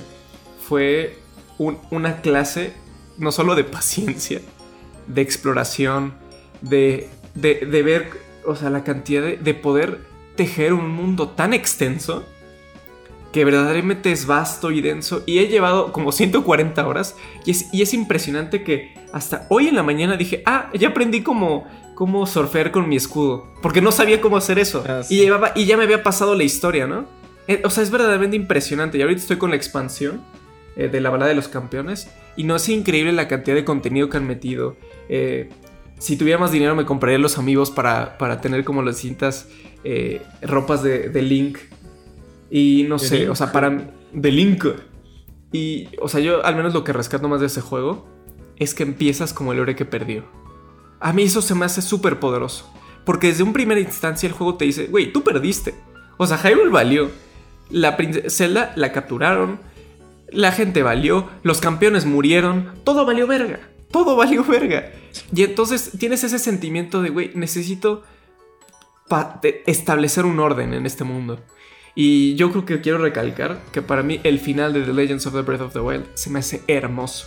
No solo de manera sonora, sino de manera, o sea, el simple hecho de, de ir con mi caballo y entrar por la parte trasera de Hyrule. Y es que me acuerdo tanto de ese momento que caí y de la nada empieza tarararán, tan. Y es Hyrule Castle Exterior, que así se llama la canción Ah, del sí. soundtrack. Put- o sea, verdaderamente fue una experiencia. El leer los diarios, meterme eh, en esta parte. Fue. Yo creo que fue la historia de fantasía que tanto quería. Y que me la, me la entregaron, ¿no? Y no sé, me dio tanta satisfacción el final, el decir Link, do you remember? Para mí, yo creo que es frases que se me quedan en el corazón, al igual que la parte del eh. coraje. Perdón, güey, perdón, perdón. Bueno, bueno, es que, güey, o sea, es clásico, ¿no? La- Sí. Al final. como- o sea, es, es un, es un final muy clásico, no es como nada rompedor. Pero siento que por, la- por el simple hecho de la experiencia, del mundo que te. de cómo estás tan. Pues sí, como invested en este mundo, es que se vuelve tan. eh, tan satisfactorio. Y también me gustaría, por ejemplo, mencionar juegos que me han gustado como pues, Super Mario Galaxy 1, Super Mario Galaxy 2, Mario Kart Double Dash, eh, pues eh, parte que pues he, jugado el Smash y yo creo que de, mis Marios favoritos es Super Mario Odyssey. Porque también es otra vuel- vuelta a la forma. Cada vez que, que juego decía, güey, cuánta creatividad. O sea, el final es increíble. Es súper novedoso. eh, como que rompe mucho con lo que parece ser Mario al final. Y cumplieron mi sueño. que, a ver, si no lo han jugado, pues es un Ah, spoiler. sí. Y eh, man- viajen como dos minutos al futuro de este podcast. Pero, güey, no mames, jugar con Bowser. Al fin, dije, no mames, soy Bowser. Güey, muchas gracias. Llevo esperando esto toda mi vida. Porque siempre he sido súper fan de Bowser. Y no sé. Y, y el simple hecho de, de llegar al castillo del 60. Puta madre. O sea, ese castillo. mí se me salió la lágrima ahí. Es que yo creo que Super Mario Odyssey para mí se hace un festejo de su legado. Sí. La parte de, de combinar mecánicas de que puedes hacer 2D y la parte 3D. Ujú. No sé, o sea, eso es lo que rescato, ¿no? Que es, que es una marca, muchísima creatividad, que, que son personajes que me dan muchas ganas de seguir dibujándolos, porque me encanta su diseño, sus colores, lo que representan. Y pues la verdad, pese a que parecen que son juegos para niños, yo creo que luego ese estigma es donde la gente, como he dicho, en, eh, siento que en la animación se esfuerzan más, porque dicen, tenemos que probar al público que aunque parezca que hagamos cosas infantiles, podemos tener propuestas súper interesantes, Ah, sí. de narrativas complejas. Y Dios mío, o sea, yo creo que el decir hacer un juego de Mario es fácil, yo creo que la- no es no saber qué implica, ¿no? Y no Sí, sé, sí, la verdad, comple- completamente Nintendo, de acuerdo. Qué legado. Y Zelda, pues bueno, Breath of the Wild. Digo, o sea, es que venían saliendo muchos Zeldas y Zelda siempre ha sido una saga que es muy bien recibida por la crítica y el público. Pero ya mucha gente dice que Zelda ya está estancado, ¿no? Zelda ya... Lo, lo más interesante de Zelda ya son los herederos de Zelda, como yo les llamo. Como juegos como Shadow of the Colossus, juegos como Dark Souls justamente, juegos como indies, muchos indies que se han inspirado en Zelda. Y de pronto llega Breath of the Wild y es otra vez un juego tan importante que ahorita ya estamos viendo cuál ha, cuál ha sido la influencia que ha tenido Breath of the Wild, ¿no? Sí. Y no sé, son juegos muy buenos. em, no sé por dónde empezar, ¿no? O sea, no sé, para mí Nintendo la verdad es que ha significado muchísimo en mi vida. Em, o sea, pues yo, yo repito que los recuerdos más, más tempranos que tengo son de Super Mario 64. Que tenía aquí yo un Nintendo 64 en mi casa y mi hermano mayor lo jugaba y luego pues yo lo jugaba también y el Game Boy. Y, eh, y, pues no sé, como que siempre me han acompañado a través de mi vida. Y de verdad, o sea, yo, por- esto va a sonar algo raro, pero por ejemplo, cuando se muere una celebridad, incluso si es una persona que me gustaban sus cosas, como que nunca he, como que, no sé, como que nunca me llega, o siempre es como, bueno, ¿no? qué tristeza, eh, que, des- Bueno, que descanse en paz. Pero yo honestamente creo que el día que se muera Shigeru Miyamoto, algo, me va a dar algo. Porque de verdad, o sea, de verdad es, una persona que espero algún día poder conocer. Porque de verdad es que su- sus, sus juegos, o sea, de verdad me gustaría poder decir algún día, sabes que tus juegos no sabes cómo, cómo cambiaron mi vida. O sea, de verdad las horas de, de- de disfrute que me han dado. Y pues eso, ¿no? Como que me hicieron enamorarme de los, de los videojuegos, ¿no? Jugar Super Mario cuando estaba pequeño. Si nunca hubiera jugado Super Mario 64 o, o algo, algo de Nintendo, no sé si está, hubiera seguido el mismo camino de vida, ¿no? ¿Quién sabe? Em, son juegos, o sea, de nuevo, que se siguen manteniendo relevantes. Nintendo es una marca que sigue actualizando, se construye sobre su legado. O sea, tienen un, de nuevo, una cuestión clásica muy importante, pero siguen haciendo cosas nuevas, siguen tomando riesgos, se siguen manteniendo relevantes, ¿no? Que para mí eso es algo muy importante. O sea, está loco que una de las compañías que estuvieron casi desde el comienzo ahí en los videojuegos siguen hasta el día de hoy, ¿no? Eh, porque, por ejemplo, Atari, bueno, Atari sigue, pero no es lo mismo. Sega ya no es lo mismo, ¿no? O sea, han cambiado. Y Nintendo sigue muy fuerte, es uno de los grandes tres, como les dicen. Los tres más grandes. Eh, y pues eso, o sea, no, no será lo más complejo, o sea, la historia de un plomero que va a rescatar a una princesa de un lagarto gigante. Pero pues a mí me siguen gustando los juegos de Mario, me siguen gustando muchísimo. Son juegos que unen a las personas. Eh, he visto familias que se unen para jugar juegos de Mario. He visto, bueno, lo he vivido, ¿no? Con amistades que nos sentamos a jugar Mario Kart una tarde, nos sentamos a jugar Mario Party. Y pues eso es, sí es por la magia de, de que pueden tener los videojuegos, pero también los juegos de Nintendo específicamente, ¿no? Que nuevo, son juegos muy, muy blancos, muy puros en muchas ocasiones. Son juegos de calidad. Nintendo siempre dice, bueno, una vez leí que decían que la razón de por qué no bajan sus precios nunca es porque sus juegos siguen siendo igual de buenos hoy que lo eran hace 10 años. Y yo concuerdo. Eh, de verdad, puedes jugar un Super Mario World de 1990 y sigue siendo buenísimo. O sea, de verdad, es muy, muy bueno un juego que sacaron hace tantos años. Y de verdad yo creo que mucho justo tiene que ver con sus diseñadores, ¿no? Y yo también, de nuevo, Shigeru Miyamoto lo respeto muchísimo. Incluso si, de nuevo, no, no concuerdo con él ya en muchas cosas, ¿no? Eh, que, bueno, él, él, tiene una... Pero es porque él tiene una filosofía de diseño muy específica, ¿no? Sobre la diversión. Él no es tanto de juegos con historias. Y de nuevo, yo no estoy de acuerdo. Yo, como diseñador de juegos, yo tengo otras filosofías. Pero aún así, puedo decir que de los diseñadores que más me han influenciado, ¿no? Tanto un nivel de... Yo como profesional, como creativo, como personal, ¿no? Simplemente son juegos que me han tocado mucho el corazón y la vida. Y bueno, no sé. Eh, pensé que iba a llorar ahorita. Estuve llorando cuando estuve viendo los documentales. Pero no sé, espero poder haber transmitido un poco por qué estos juegos me siguen gustando tanto. Y eso, invitar a, gente que si por una razón no ha jugado algo de Nintendo en tiempos recientes, en serio háganlo. De verdad, este... Luego, de nuevo, como dice Jos, hay un mucho estigma, ¿no? Con respecto a este tipo de contenido. Pero, por ejemplo, Animal Crossing, que, que bueno, ¿no? Ahorita ha sido el super hitazo de Nintendo eh, con el Switch, ¿no? O sea que, de nuevo, tiene otro tipo de propuesta de que tienes como una segunda vida eh, virtual, ¿no? En tu isla, vas decorando. Son juegos muy pacíficos, son juegos muy... De nuevo, que todos pueden disfrutar. Yo creo que ese, con eso me queda Nintendo. Son juegos para todos. Eh, y pues sí, eso. Exacto.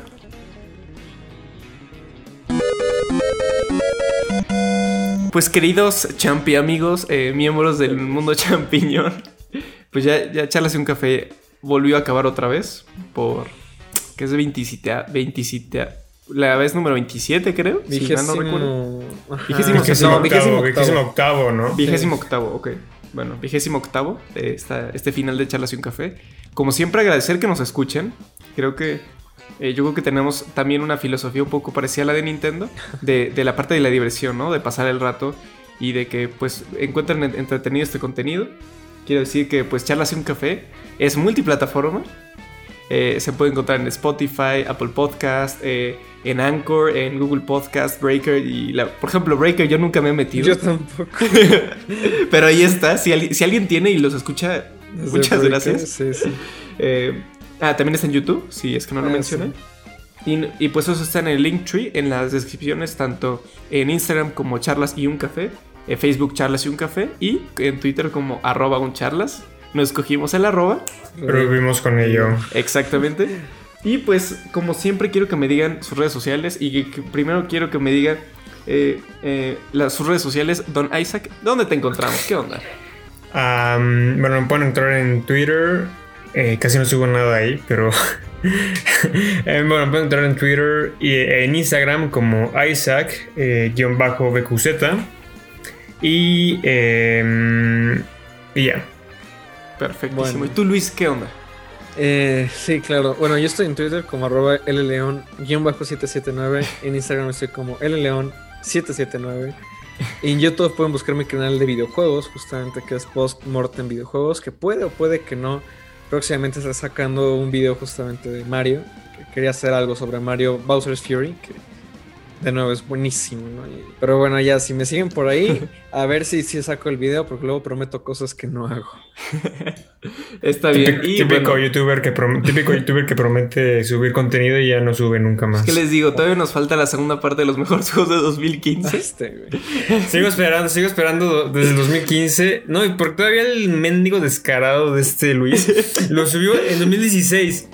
Y desde entonces dice, ah, sí, este, lo voy a hacer en dos partes porque pues no me da tanto tiempo, ¿no?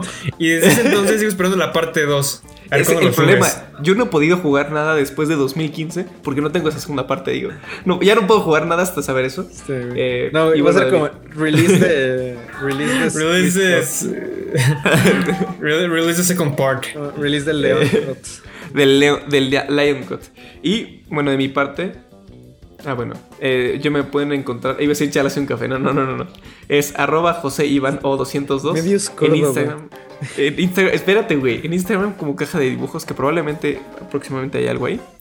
Y decir que, bueno, pues yo tengo, soy co-anfitrión y co-host de otro podcast llamado A través del celuloide. Quiero con mi decir que compañero es Ramón. muy bueno, ¿eh? De verdad. Ah. Me considero fan de A través del celuloide. Y yo soy fan de Detrás del Beat, aunque soy muy inconsistente, soy fan. Y lo digo en serio. Y bueno, es que el último que hicieron me gustó mucho, el de Evangelion. De verdad. Yo lo digo en serio. O sea, si no me gustara, no diría nada, ¿eh? O sea, de verdad. creo, que, que- creo que han hecho episodios muy buenos. Muchas gracias. Pues, ¿qué les digo? Como que mi parte otaku, pues ahí está. Me gusta mucho eso.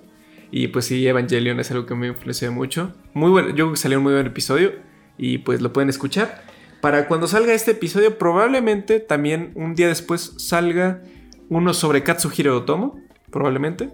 El, eh, pero bueno, ahí, ahí ¿Quién era veremos. Otomo? El de. Otomo, el de ¿no? Akira. Ah, sí. El de Akira. Y, eh, ah, sí, y bueno, a través del celuloide, Twitter. eh, y bueno, digo, como siempre, muchas gracias por escucharnos. Creo que la pasamos muy bien. La verdad, eh, he de decir que me quedo muchas ganas con hablar, por ejemplo, Breath of the Wild. Si algún momento podemos expandir esta plática sobre videojuegos de Nintendo, creo que quedaría muy padre. Muchas ganas, obviamente, de ir a Super Nintendo World. Y, pues, ¿qué les digo? Muchas, en serio, muchas, muchas gracias por escucharnos. Les mandamos un besazo, un abrazo y decirles que nos veremos en el siguiente episodio de esto llamado Charlas y un café. Muchas gracias. Adiós a todos. Adiós. Nos vemos. Bye bye.